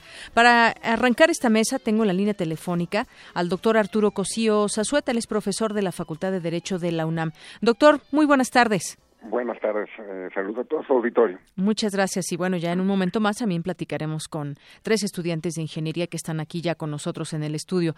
Pero por lo pronto, doctor, yo quisiera preguntarle, daba un poco este contexto sobre los delitos cibernéticos y ahora pues también han tenido que cambiar muchas cosas dentro de lo del tema legal, porque qué tan grave es, por ejemplo, que nos robemos información digital o de qué tipo, de qué plataformas. Eh, pónganos en contexto en el tema legal de este delito que hoy en día que hoy en día también se persigue. Sí, mire, eh, básicamente lo que sería eh, la información que está en sistemas de cómputo está protegida por nuestro Código Penal Federal, que establece eh, en el capítulo primero del título noveno, para no entrar en muchas cuestiones técnicas, está dentro del título que se refiere a revelación de secretos y acceso ilícito a sistemas de equipos de informática. Ahí depende de cuál sea el supuesto el que, el que se actualice, cuál sería la sanción, porque, por ejemplo, tenemos un artículo que es el 211 bis, que habla de el que revele, divulgue o utilice indebidamente o en perjuicio de otro información o imágenes obtenidas en una intervención de comunicación privada, sería un supuesto. Ese no sería tanto el ilícito, sería ya en el 211 bis, uno, porque ya, ya han creado varios delitos, ¿no? Entonces, por ejemplo, nos habla de eh, modificar, destruir, provocar pérdida de información contenida en sistemas o equipos de informática protegidos por mecanismos de seguridad, tiene una sanción de seis meses a dos años de prisión y una multa hasta de 300 días. Nos habla de otro supuesto, que sería conocer o copiar información contenida en sistemas o equipos de informática protegidos por algún mecanismo de seguridad, que tendría tres meses a un año de prisión y hasta 150 días multa. Hay otros supuestos, pero aquí lo, lo interesante es que el derecho penal es de exacta aplicación, es decir, solo se puede castigar en los términos en los que dice la ley cuando la conducta sea exactamente igual a lo que dice la ley. Entonces hay un punto importante que no sé si sería eh, algo que tendría que destacarse, que es el que los dos supuestos que acabo de leer requieren de un presupuesto y es el que estén protegidos por algún mecanismo de seguridad. Entonces, lo primero que se tendría que em, empezar a plantear es que cualquier información que esté en, un sistema de cómputo tendría que estar protegido para que se le estuviera protegiendo en términos de estos supuestos. Así es. De, doctor, yo quisiera preguntarle también, en este sentido, cuando hablamos de robo de información, nos referimos a que alguien tenga acceso, por ejemplo, a, un padrón, a una lista, a robos, a identidad personal de cada, de cada quien, o también se refiere, por ejemplo, al tema del hackeo, es decir, cómo se lleva a cabo, lo copian o se hackea o ambos eh, incluye este delito. El hackeo normalmente yo, yo lo entiendo como que pueden acceder y quebrantar mecanismos de seguridad para llegar a la información o para modificar una página web o alguna cosa por el estilo. Ya lo que es la información, básicamente lo que nos están hablando sería modificación, destrucción, pérdida o utilización ilícita de la información. Diríamos que con el hackeo pueden acceder a la información y ya otra conducta sería la utilización o destrucción, modificación, etcétera. O sea, el solo hecho de acceder a través de un hackeo no implica un delito o sí? No, sí implica, porque tenemos incluso en materia de derechos de autor una conducta que también se tipifica, que tiene que ver con eh, inutilizar los mecanismos de protección de sistemas, por ejemplo. Aunque está más dedicado a programas de cómputo, pero al fin y al cabo, eso es el hackeo, ¿no? Así es, ese es el, el hackeo. Bueno, pues un, delito que ahora pues también también se está llevando a cabo a partir, yo decía, de toda esta era de Internet y desafortunadamente no todo es bien utilizado a través de la tecnología. Finalmente, ¿con qué cierra, doctor, con respecto a quienes infringen las leyes que deben estar también muy claras? Porque muchas veces, pues si no se, si no se llevan a cabo bien los expedientes de quien está, eh, pues de quien está incurriendo en este delito, pues es muy fácil también que pueda quedar, digamos, libre de todo delito. Mire, yo, yo tendría dos reflexiones. Primero, uno, hay que tener cuidado con la información que uno publica, porque efectivamente como hay una serie de campañas, no toda la información la estás manejando por todos lados y a veces se publica y se pone a la mano, pensando en cuestiones que se utilizan como para robo de identidad. Y eh, también tenemos que ver, no todo tiene que ser por cuestión de hackeo. En ocasiones damos con mucha facilidad las copias de las credenciales, por ejemplo, para votar, y ahí va una serie de datos que es lo que utilizan luego para poder acceder a, la identidad de uno y poder realizar unas conductas ilícitas. Y segundo, el, el, conocimiento o no de la ley me preocupa más en función de la autoridad que de los que infringen la norma, porque quien infringe generalmente alguien que tiene una preparación y que conoce el marco normativo de alguna manera.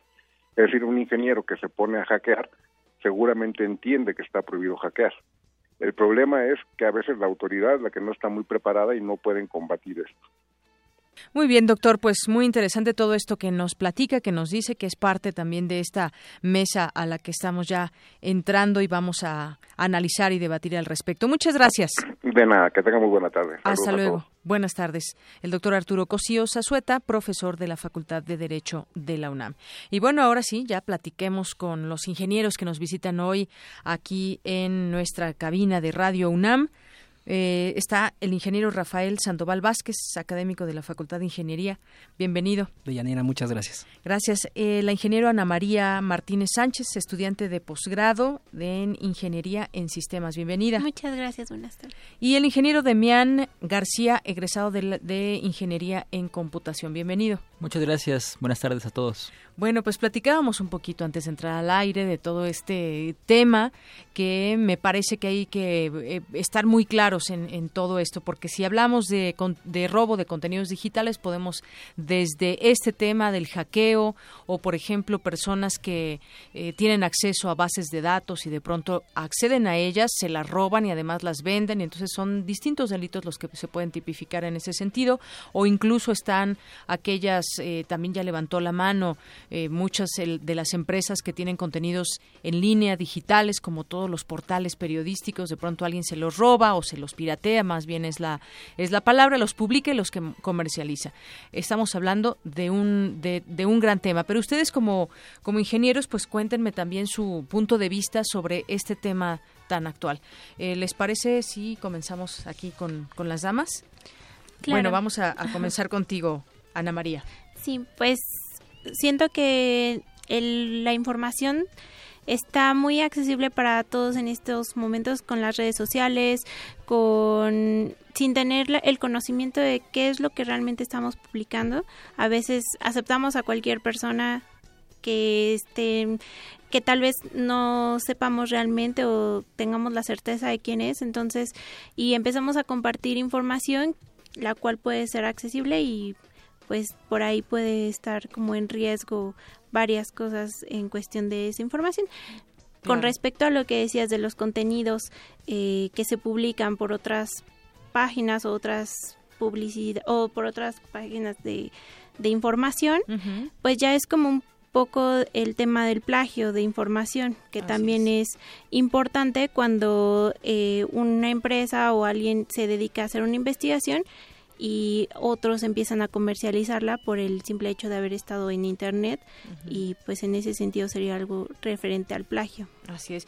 Y yo quisiera eh, preguntarle ahora aquí a- al ingeniero Demián García, en este caso, nos decía, nos decía en este momento Ana María acerca de lo que publicamos. Sabemos, yo le preguntaría a nuestro auditorio que nos está sintonizando en este momento, sabemos a dónde está llegando esa foto que estamos publicando, esos comentarios, esos puntos de vista, esas fotos de, de la familia, de los amigos, del novio o de lo que sea que publiquen. Saben, tenemos, tenemos conciencia de hasta dónde llega y qué se puede hacer con esa información, porque a final de cuentas una imagen puede dar la vuelta al mundo, un video, eh, se pueden incluso suplantar nuestra identidad. Mira, yo soy esta persona y entonces ya te robaste una foto.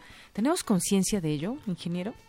¿Tú qué crees? Yo creo que no hay conciencia, porque realmente estamos aprendiendo a utilizar estas tecnologías. Nadie nos enseñó cómo usar Facebook, cómo usar Twitter, qué información compartir, a quién aceptar, qué amigos, qué amigos agregar. Oye, pero hay una privacidad también, por ejemplo, en Facebook o en Twitter. Sí, hay una privacidad, pero no importa qué mecanismos ponga el sistema para cuidar a las personas, si las personas publican eh, dónde están, eh, qué están comiendo, qué cosas les gustan, si toda la información que están publicando es accesible para cualquier persona, si publican información o fotografías de sí mismos o de su familia, todas esas medidas de seguridad que implementa una red social, por ejemplo, eh, no sirven de mucho. ¿no? eh, poder hacer una red social muy segura y con mucha privacidad, pero si yo acepto todas las solicitudes de amistad que llegan, eh, cualquier extraño pues, va a saber quién es mi familia. Entonces, el problema está en que no conocemos el alcance de la tecnología y no hay quien nos diga, eh, oye, eso no lo hagas. Eh, no publiques esa información. O sea, ¿somos irresponsables o no? ¿Tú, tú, qué opinas? Porque puede ser que pues debemos de leer todos estos avisos que hay y demás, pero muchas veces no los leemos y le das a aceptar y entonces pues ya das acceso a tu información. Exactamente. Eh, más que responsabilidad es una falta de conocimiento y que alguien nos dé una asesoría adecuada. Yo creo que vamos por ahí, aunque nos falta educar y ser educados. Muy bien.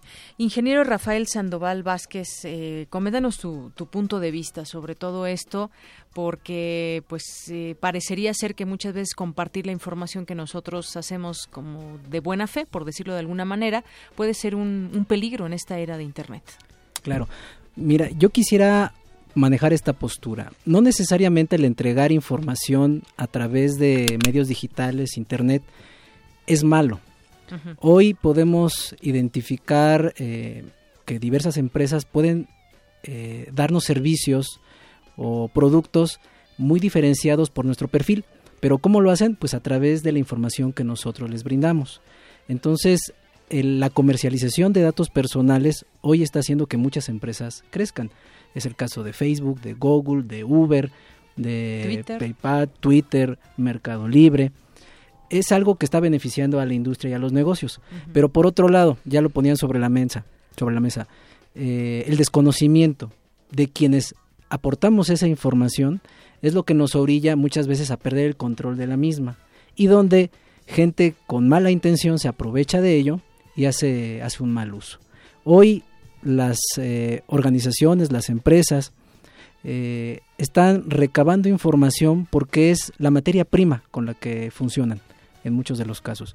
Les interesa saber dónde hemos estado, a dónde queremos ir, cuáles son nuestros gustos para generar mejores campañas. Y eso a muchos usuarios nos beneficia. Pero también, insisto, muchos eh, se valen de esa información para provocar estafas, fraudes y lo que se ha comentado aquí, pues el robo de identidad. Así es. Bueno, yo por ejemplo me pongo a pensar, y ustedes como ingenieros quisiera que me platiquen ya un poco en la parte técnica. Eh, hay muchas aplicaciones hoy en día, muchísimas, eh, innumerables. Vamos a poner un ejemplo muy sencillo, la alerta sísmica que podemos bajar a través de nuestros teléfonos celulares. Yo en muchas ocasiones he intentado bajarla y bueno, te pide acceso a tu micrófono, a tus fotos, a tus correos, a tus contactos y entonces de pronto lo que decías, más que irresponsabilidad es falta de conocimiento. Entonces yo digo, bueno, ¿a quién le estoy entregando mis datos? Es una aplicación, alguien debe de estar detrás de. ¿Me pueden explicar un poco qué significa esto? ¿Qué, qué tan eh, de plano ven todo lo que tiene uno en el celular, estas aplicaciones? Sí, sí. Eh, mira, ingeniero. Eh, cuando un desarrollador empieza a trabajar sobre una aplicación, él decide eh, hasta dónde quiere eh, obtener información de sus usuarios. Él decide, no el usuario. Él decide. Por eso la aplicación te lo pide.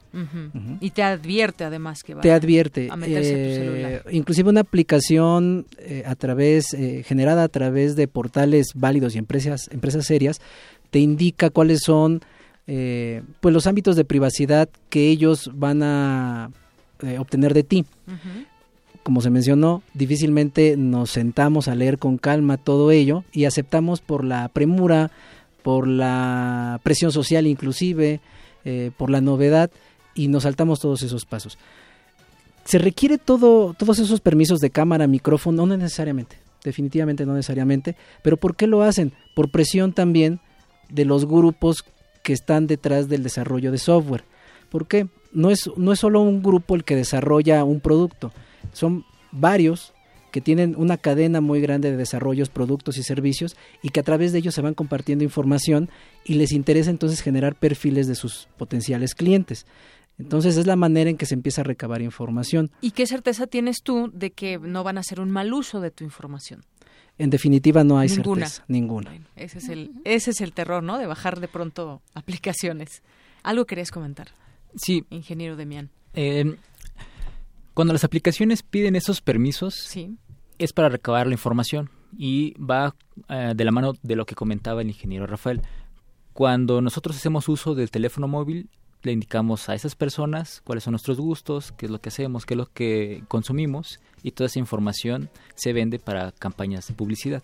Entonces, que las aplicaciones no tengan un costo en el mercado de, aplicaciones. No tiene su costo, tiene otro tipo de costo. Exactamente, ¿no? Nada es gratis. Claro, estás, están accediendo a, a, tus gustos, a muchas cosas que ya en global, pues bueno, suman, suman cantidades fuertes para ver qué pueden desarrollar de otro tipo de aplicaciones.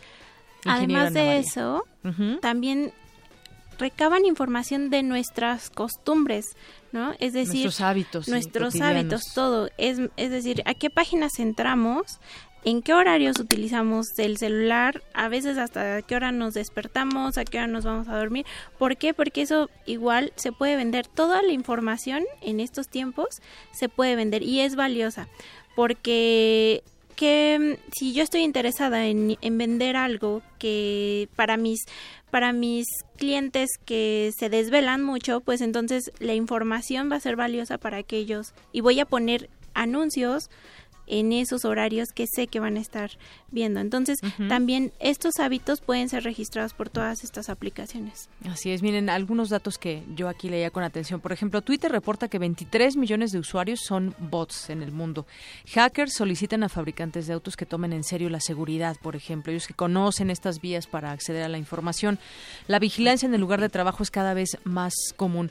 ¿Qué recomendaciones harían ustedes conociendo todo este pues cómo se maneja la, información, qué vías toma cuando tú subes algo a la red y, qué destino tendrá, porque bueno, estamos hablando de millones y millones de usuarios en todo el mundo y estas empresas que venden desde celulares, software, eh, computadoras y demás, pues están como esponjas, ¿no? Tomando todos los, los datos, los gustos, decía aquí la ingeniera Ana María, pero pues qué tan... Eh, ¿qué, ¿Qué es lo que ustedes nos podrían digamos recomendar en todo en todo este tema porque no solamente es que te roben tu identidad sino también está el tema que no hemos platicado mucho pero está el tema de los de los hackers que más allá de todo ellos llegan por ciertos caminos a, ver tu información y también esto puede puede que sea es un delito no puede que sea es un delito sin embargo se hace yo creo que todo el tiempo y todos los días no qué nos pueden decir sí mira eh, hay diferentes formas de obtener información. Eh, puede ser sin medios tecnológicos, es decir, de persona a persona, eh, ganando su confianza, ganando su amistad y en ese sentido empezar a recabar información. Puede haber ataques a través de medios tecnológicos donde no necesariamente intervenga Internet, ¿no? Grabadoras, eh, cámaras de video, eh, y empezar a recabar información. Y por supuesto están los asociados a los que tienen que ver directamente con Internet, que para las organizaciones hoy día pues son los más graves, porque alguien del otro lado del mundo puede ingresar a tu organización y provocar un caos. Eh, eso en el sentido de cómo se puede obtener información. Yo quería también comentarte que quizá las personas como no tenemos la plena conciencia de la importancia de nuestra información, es que no le damos ese valor a resguardar nuestras redes sociales o nuestra información en los medios digitales. ¿Quién eh, de manera normal llevaría en su mochila, en su portafolio, las escrituras de su casa, la factura de su auto, su pasaporte y todos los detalles importantes de, de su vida? Nadie. Nadie. Pero en el celular los traemos. La copia, el escáner, la imagen, la conversación, la nómina. Y es de, de eso que se está aprovechando el intruso. Es decir, ahora afecta esferas tan importantes como nuestra integridad, como nuestro patrimonio, el robo, el robo de información, de ahí que la conciencia cuando se toma es que eh, empiezan a, salir las acciones importantes de seguridad para proteger esa información. Desafortunadamente nos damos cuenta tarde cuando la información ya está siendo utilizada para cosas negativas. Eh, no significa que no se puedan tomar acciones para resarcir eso, pero se dificulta mucho. Lleva tiempo, también cuesta dinero, ¿no? Y son cosas que hay que vigilar y cuidar. Muy bien, pues gracias por esta recomendación, ingeniero Rafael. Y bueno, pues ahora ya para ir cerrando también esta mesa, estas son parte de las recomendaciones. Muchas veces la gente trae en su teléfono eh, conversaciones privadas, fotografías privadas. Decía también el doctor al inicio, hay que fijarse que, que no solamente qué publicamos ahora, sino qué traes en tu en tu dispositivo celular, por ejemplo. ¿Qué, qué, con qué cierras, ingeniero Demián? La recomendación que yo siempre doy es que no hagas en la vida, en tu vida digital, lo que no haces en tu vida real. Es como que la más sencilla. Y otra cosa que siempre recomiendo es estar informado. Si tú tienes conocimiento de cuáles son los problemas que puede generar el traer eh, documentos importantes en el teléfono, entonces vas a ser consciente de que necesitas proteger ese teléfono para usar una contraseña, eh, habilitar el cifrado del dispositivo, alguna opción para borrar la información de manera remota si pierdes el dispositivo. Una cosa es que muchas veces lo puedes robar, lo, te lo pueden robar, lo puedes perder y entonces alguien accede si no tienes una contraseña, pero también hay quien puede acceder a tu información aunque lo tengas eh, en, tus manos, por ejemplo, ¿no? Alguien puede estar accediendo ahorita a tu información. Sí, puede. Es, podría. Bien. Eh, si instala una aplicación de dudosa procedencia, puede ser que le esté dando eh, la puerta abierta a cualquier persona para que vea la información que ahí tengo. Entonces hay que tener cuidado con eso y estar informado. Claro que sí. Ingeniero Ana María Martínez, ¿con qué cierras? Igual, siempre estar informados. Tratar de, si vamos a utilizar un dispositivo móvil, saber exactamente qué estamos instalando, de quién es esa esa aplicación, quién la desarrolló y aunque sea algo que probablemente no tenemos como hábito, revisar o darle una revisada a las partes de políticas de privacidad. Saber en dónde va a terminar esa información nuestra que vamos a depositar en, ese, en esa aplicación Igualmente, con quién compartimos una foto, una conversación, qué decimos en nuestras conversaciones y con quién estamos hablando, ¿no? Eh, es como tener mucho cuidado en lo que publicamos también en Facebook porque no sabemos a quién le está llegando también esa información o en Twitter o en cualquier aplicación. Así es, y es que bueno, muchas veces esto también te limita la tecnología, no quisiera decirlo de esa manera, pero a veces sí te abre las puertas al mundo, pero a veces te limita porque yo, por ejemplo, eh, insisto en esta aplicación de de, la alerta sísmica. A mí me encantaría que mi teléfono me avisara unos segundos antes de que vaya a temblar, pero por otra parte no me gustaría que tenga esa aplicación acceso a mi, a mi información, porque no conozco exactamente. Bueno, eh, hay, varias aplicaciones, una de ellas la hace el gobierno de la Ciudad de México, pero pues bueno, uno no, no, no, no podría confiar en nadie que tenga tu información privada. Entonces, de alguna manera, pues yo veo también esa parte como que te puede limitar si es que quieres estar con todos tus datos que no salgan de ninguna parte o como dicen, si no quieres que se enteren, pues no lo publiques, ¿no? Bueno, pues yo les agradezco mucho, ingeniero Rafael Sandoval Vázquez, gracias de, la Facultad de Ingeniería que nos visitaste, la ingeniera Ana María Martínez Sánchez, estudiante de posgrado, ingeniera, ingeniero en sistemas. Y gracias por venir, el ingeniero Demián García, egresado de Ingeniería en Computación. Gracias. Gracias a todos. Hasta luego. Muchas gracias. Buenas tardes. Hasta luego.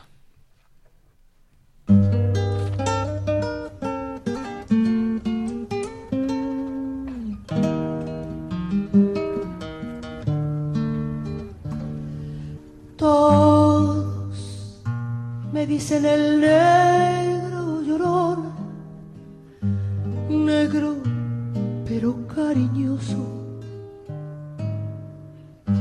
Todos me dicen el negro llorón negro pero cariñoso.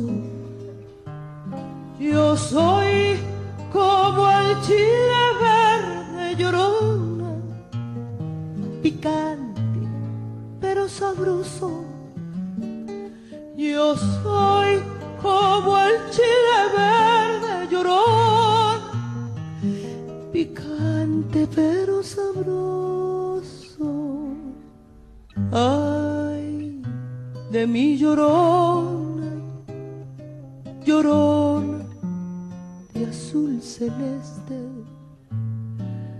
Ay, de mi llorona, llorona, llorona de azul celeste. Aunque la vida. Estamos escuchando la hermosa voz de Eugenia León con esta canción La Llorona. Aunque la vida me cueste llorona, no dejaré de quererte. Global RU.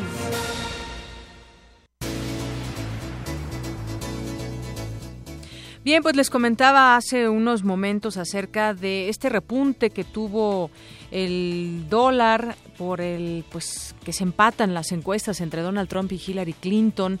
Se vende el dólar en 19.50 pesos, un aumento de 35 centavos respecto a la sesión de antier. Hoy no abren los bancos, pero tras conocerse la encuesta del Washington Post y ABC News que da ventaja a Donald Trump sobre Hillary Clinton en la carrera presidencial de Estados Unidos, bueno, siempre eh, se habla de esto, empieza a repuntar Donald Trump o hace anuncios o viene a México y entonces afecta a nuestra mm, eh, moneda. Y bueno, por cierto, hablando de estas elecciones, que ya pues falta muy poco para que se lleven a cabo el, por, el próximo 8 de noviembre, martes, Donald Trump engaña al electorado, promueve el pensamiento mágico y las teorías de la conspiración. Sería un error elegirlo como presidente de Estados Unidos, advirtieron ayer 370 economistas, entre ellos ocho premios Nobel. Trump, dicen, es una opción peligrosa y destructiva para el país. Representa un peligro único para el funcionamiento de las instituciones democráticas y económicas y para la prosperidad de Estados Unidos, escribieron los economistas en una carta publicada a menos de una semana de la elección. En la carta, los economistas agregaron que Trump ha engañado a los electores en estados como Ohio y Michigan al asegurar que la renegociación del Tratado de Libre Comercio o la imposición de aranceles a China aumentaría considerablemente el empleo en la industria manufacturera. Y bueno, pues a Obama va al rescate, así publican algunas notas a una semana de las elecciones, bueno, menos de una semana, Barack Obama inició ayer una gira de cuatro días de campaña para la candidata demócrata Hillary Clinton en un momento de nerviosismo demócrata ante el avance de las encuestas del republicano.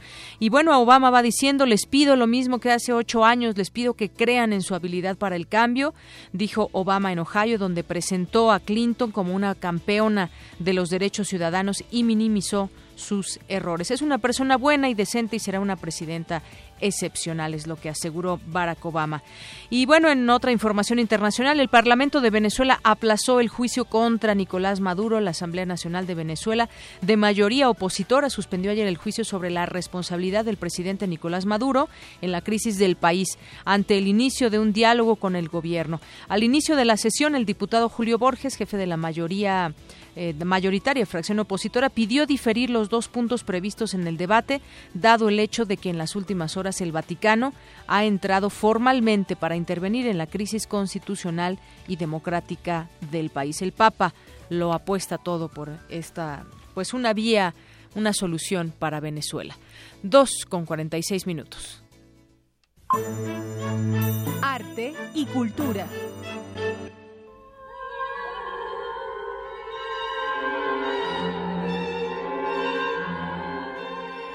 El 2 de noviembre de 1975 fue asesinado el cineasta novelista y poeta italiano Pier Paolo Pasolini. Entre sus primeros largometrajes se encuentran Mama Roma y Teorema.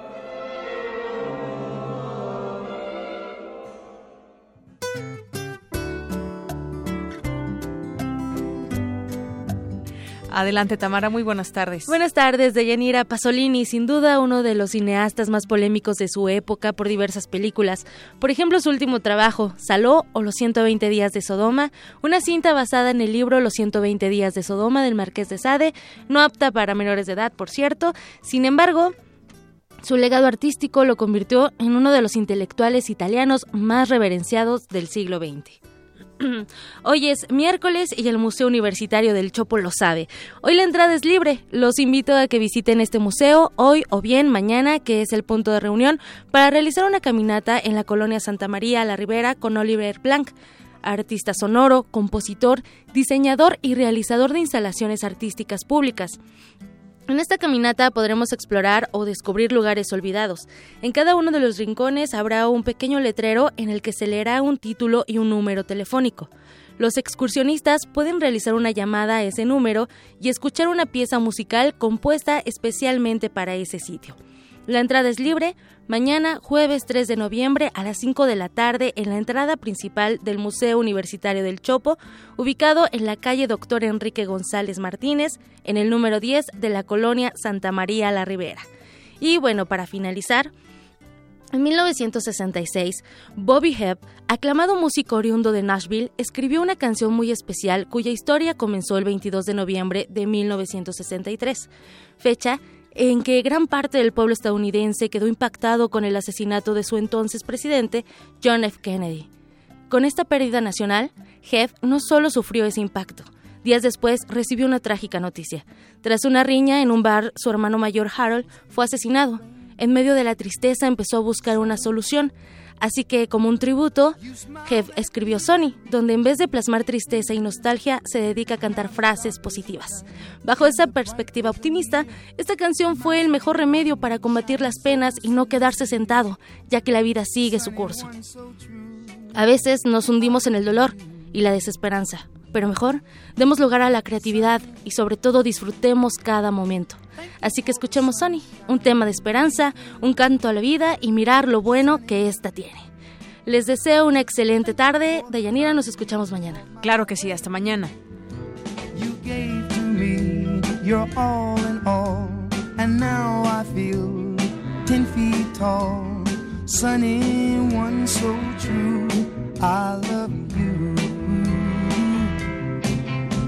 Sunny, thank you for the truth you let me see. Sonny. thank you for the facts from A to Z. My life was torn like windblown sand. Then a rock was formed when we held hands. Sunny, one so true. I love you. Sunny,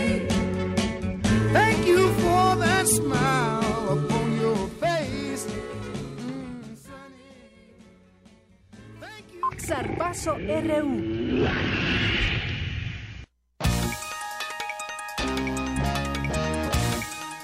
Bueno, ya está con nosotros Eric Morales, que nos trae todos los deportes. Oye, ¿cuál es tu Twitter, Eric? Es arroba Eric Morales MX. Bueno, ahí, cual- cualquier comentario, reclamo y demás le puede escribir Sí. a, a Eric Me Morales. pueden mandar un tweet, adem- además sí, estoy muy activo a través de esa red social.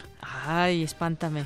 bueno, está muy activo en esa red social, así que mándenle tweets a, aquí a mi compañero Eric Morales. Pues arráncate, Eric.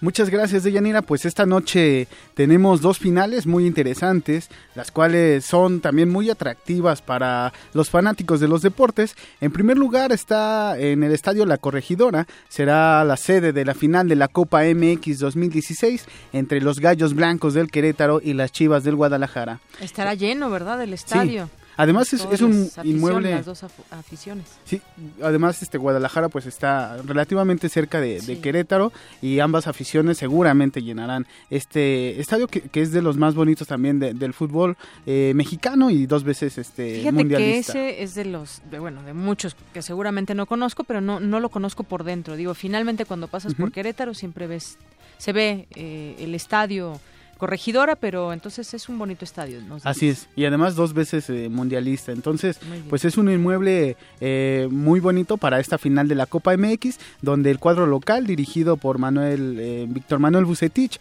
buscará conseguir su primer título como equipo de la primera división. No tiene ninguno de, de liga y en este torneo de, de Copa buscará que, que sea su primer trofeo. Y al respecto, si te parece, vamos a escuchar lo Sí. que dijo el portero de los Gallos Blancos, Thiago Volpi, quien aseguró que el campeonato sería una recompensa al trabajo de la institución. No, sería algo muy lindo eh, ganar algo en México y en principal con, con la playera de Querétaro. Eh, todo el cariño que, que yo tengo recibido desde el primer día que llegué aquí y, y poder transformar este, transformar este cariño en un, en un regalo para nuestra afición sería algo maravilloso. Y no apenas para la afición, pero para nosotros mismos, para, para el trabajo duro que, que hacemos todos los días. para nuestras familias. Entonces, eh, no hay que pensar en, en otro resultado mañana que no sea nuestra victoria. Oye, y desde tu punto de vista, ¿quién llega mejor preparado?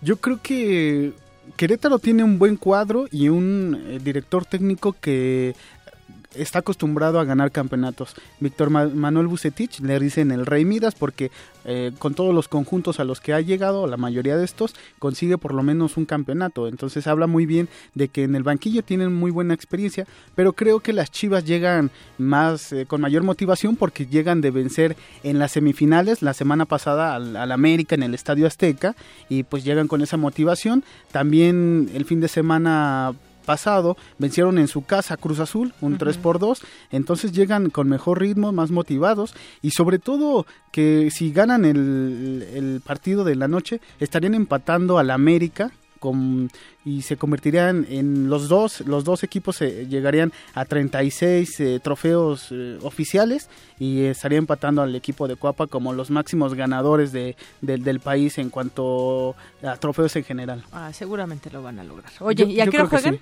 A las 8 de la noche. Entonces, este, pues va a estar muy interesante. Si quieres, vamos a escuchar las palabras de Matías Almeida, técnico del rebaño sagrado, que también mostró una admiración por Víctor Manuel Bucetich, por lo que te comentaba que es un técnico pues ganador. Esta parte técnica me motiva de una manera bastante especial estar aquí y es difícil lograr lo que ha logrado el señor. Eh, en, tantos años mantenerse arriba con respecto a, conseguir títulos finales eh, es el más ganador del, del fútbol mexicano y bueno, ojalá que, que llegue a la mitad, estaría contento. Sí. Oye, y, en otra información, la, la, otra final que será también muy interesante será la de hoy en las grandes ligas, porque los cachorros de Chicago ayer empataron la serie por el campeonato tras vencer a los indios de Cleveland nueve carreras a tres y de conseguir la victoria, los Cubs ganarían el clásico de otoño luego de 108 años de no hacerlo. Lo, como te comentaba en el bloque pasado, lo, lo ganaron por última vez en 1908, así que, que ya, ya necesitan eh, obtener la, la victoria esta noche y por su parte los indios tendría, detendrían una sequía de 68 años. El juego se realizará en Cleveland, así que pues todo parece indicar que la ventaja sería para los indios, pero pues nunca se sabe en el deporte y ambos, ambos eh, escuadras necesitan la victoria. Pues prepárense porque esos, esos juegos duran bastante, sí. Y pues ojalá, ojalá que se lo lleven los, los cachorros de Chicago. Eh, llevan más de un siglo. Sí, en esta ocasión sí. Llevan más de un siglo tratando de buscar la, la serie mundial y ojalá que, que, se les dé esta noche. Muy bien, Eric. Y bueno, pues mañana les tendremos los resultados de estos dos compromisos y pues muchas gracias. Muchas gracias a ti, Eric, como siempre. Buenas tardes. Y nos vamos con quién? Con Abraham, con Abraham Menchaca. Abraham, ¿estás ahí? Buenas tardes. Así es, Deyanira, ¿qué tal? Buenas tardes. ¿Cómo te va? Adelante. Muy bien. El gobernador de electo de Veracruz se reunió con el jefe del Ejecutivo Federal, Miguel Ángel Yunes, manifestó su compromiso de trabajar conjuntamente con el gobierno de la República para atender las necesidades de la población veracruzana. En otra información, José Antonio Mit, secretario de Hacienda, aseguró que el gobierno federal no puede realizar el rescate financiero del Estado de Veracruz. Dijo que la administración estatal tendrá que hacer frente a su situación con recursos propios. Mientras tanto, en Morelos, seis personas fueron ejecutadas. En Yautepec, fueron hallados los cuerpos de cuatro jóvenes sin vida con seña de tortura y al menos un impacto de bala. De Yanira, la información que tengo. Muchas gracias, Abraham. Buenas tardes. Bueno, oiga, y antes de irnos eh, rápidamente en Facebook, saludos a Juan Antonio Vázquez, a Edith Béjar, a Gabriela Gabriela Negrín y en Twitter a Héctor Orestes Aguilar y César Soto. Bueno, nos preguntaban aquí también, nos quedamos con ganas de platicar con Arnoldo Kraus para hablar sobre el tema de la muerte, la vida y la muerte, el dolor cuando eh, que tenemos que soportar muchas veces o tratar de aliviar cuando perdemos a un ser querido. Pero bueno, eh, ya llegamos al final de esta emisión. Lo que sí le tenemos es una es una calaverita que queremos que escuchen con mucha atención y bueno, pues dedicada a ver, a ver, vamos, antes de, irnos a esta calaverita, a ver si me da tiempo de entrar rápidamente al portal del Universal, porque nos están reportando también información de última hora. Eh, denme unos segunditos antes de irnos para darle esta información a conocer de última hora, como le comento. Bueno, pues aquí está esta nota. Hayan fosa en Tijuana, indagan posible vínculo con el llamado o conocido como pozolero. Había más de medio centenar de restos óseos. No se descarta que se trate de los cuerpos de eh, que Santiago Mesa López disolviera en sosa cáustica. Bueno, pues mañana le tendremos más detalles y también en nuestros cortes informativos. Nos despedimos pues en este día de muertos, 2 de noviembre, con esta calaverita.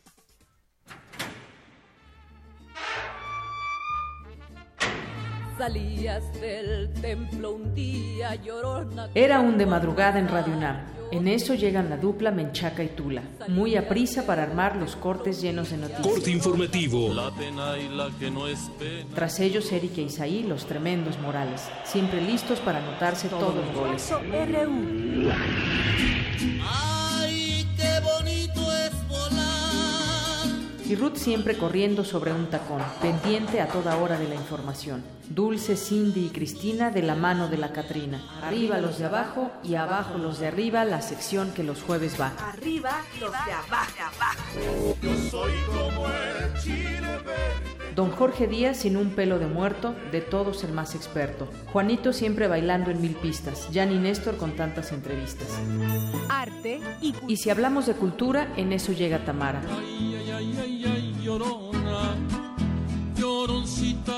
Luego llega Anaí, siempre lanzando un tuit.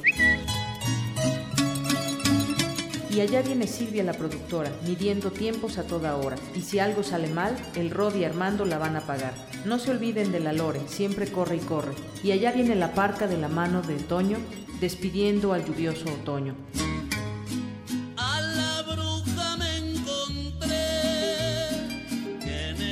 El tiempo vuela y la calaca dice a Deyanira, a la una tienes que entrar y ni una nota debes dejar de contar. Y allá en el pasillo se ve la huesuda que a Vicky se quiere llevar desnuda.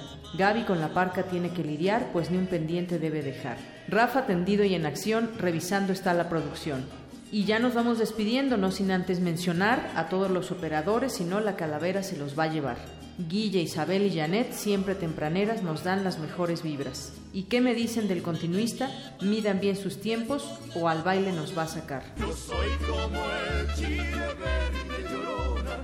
Y ya con esta me despido y pido con emoción que a Radio UNAM le siga yendo bien como gran institución.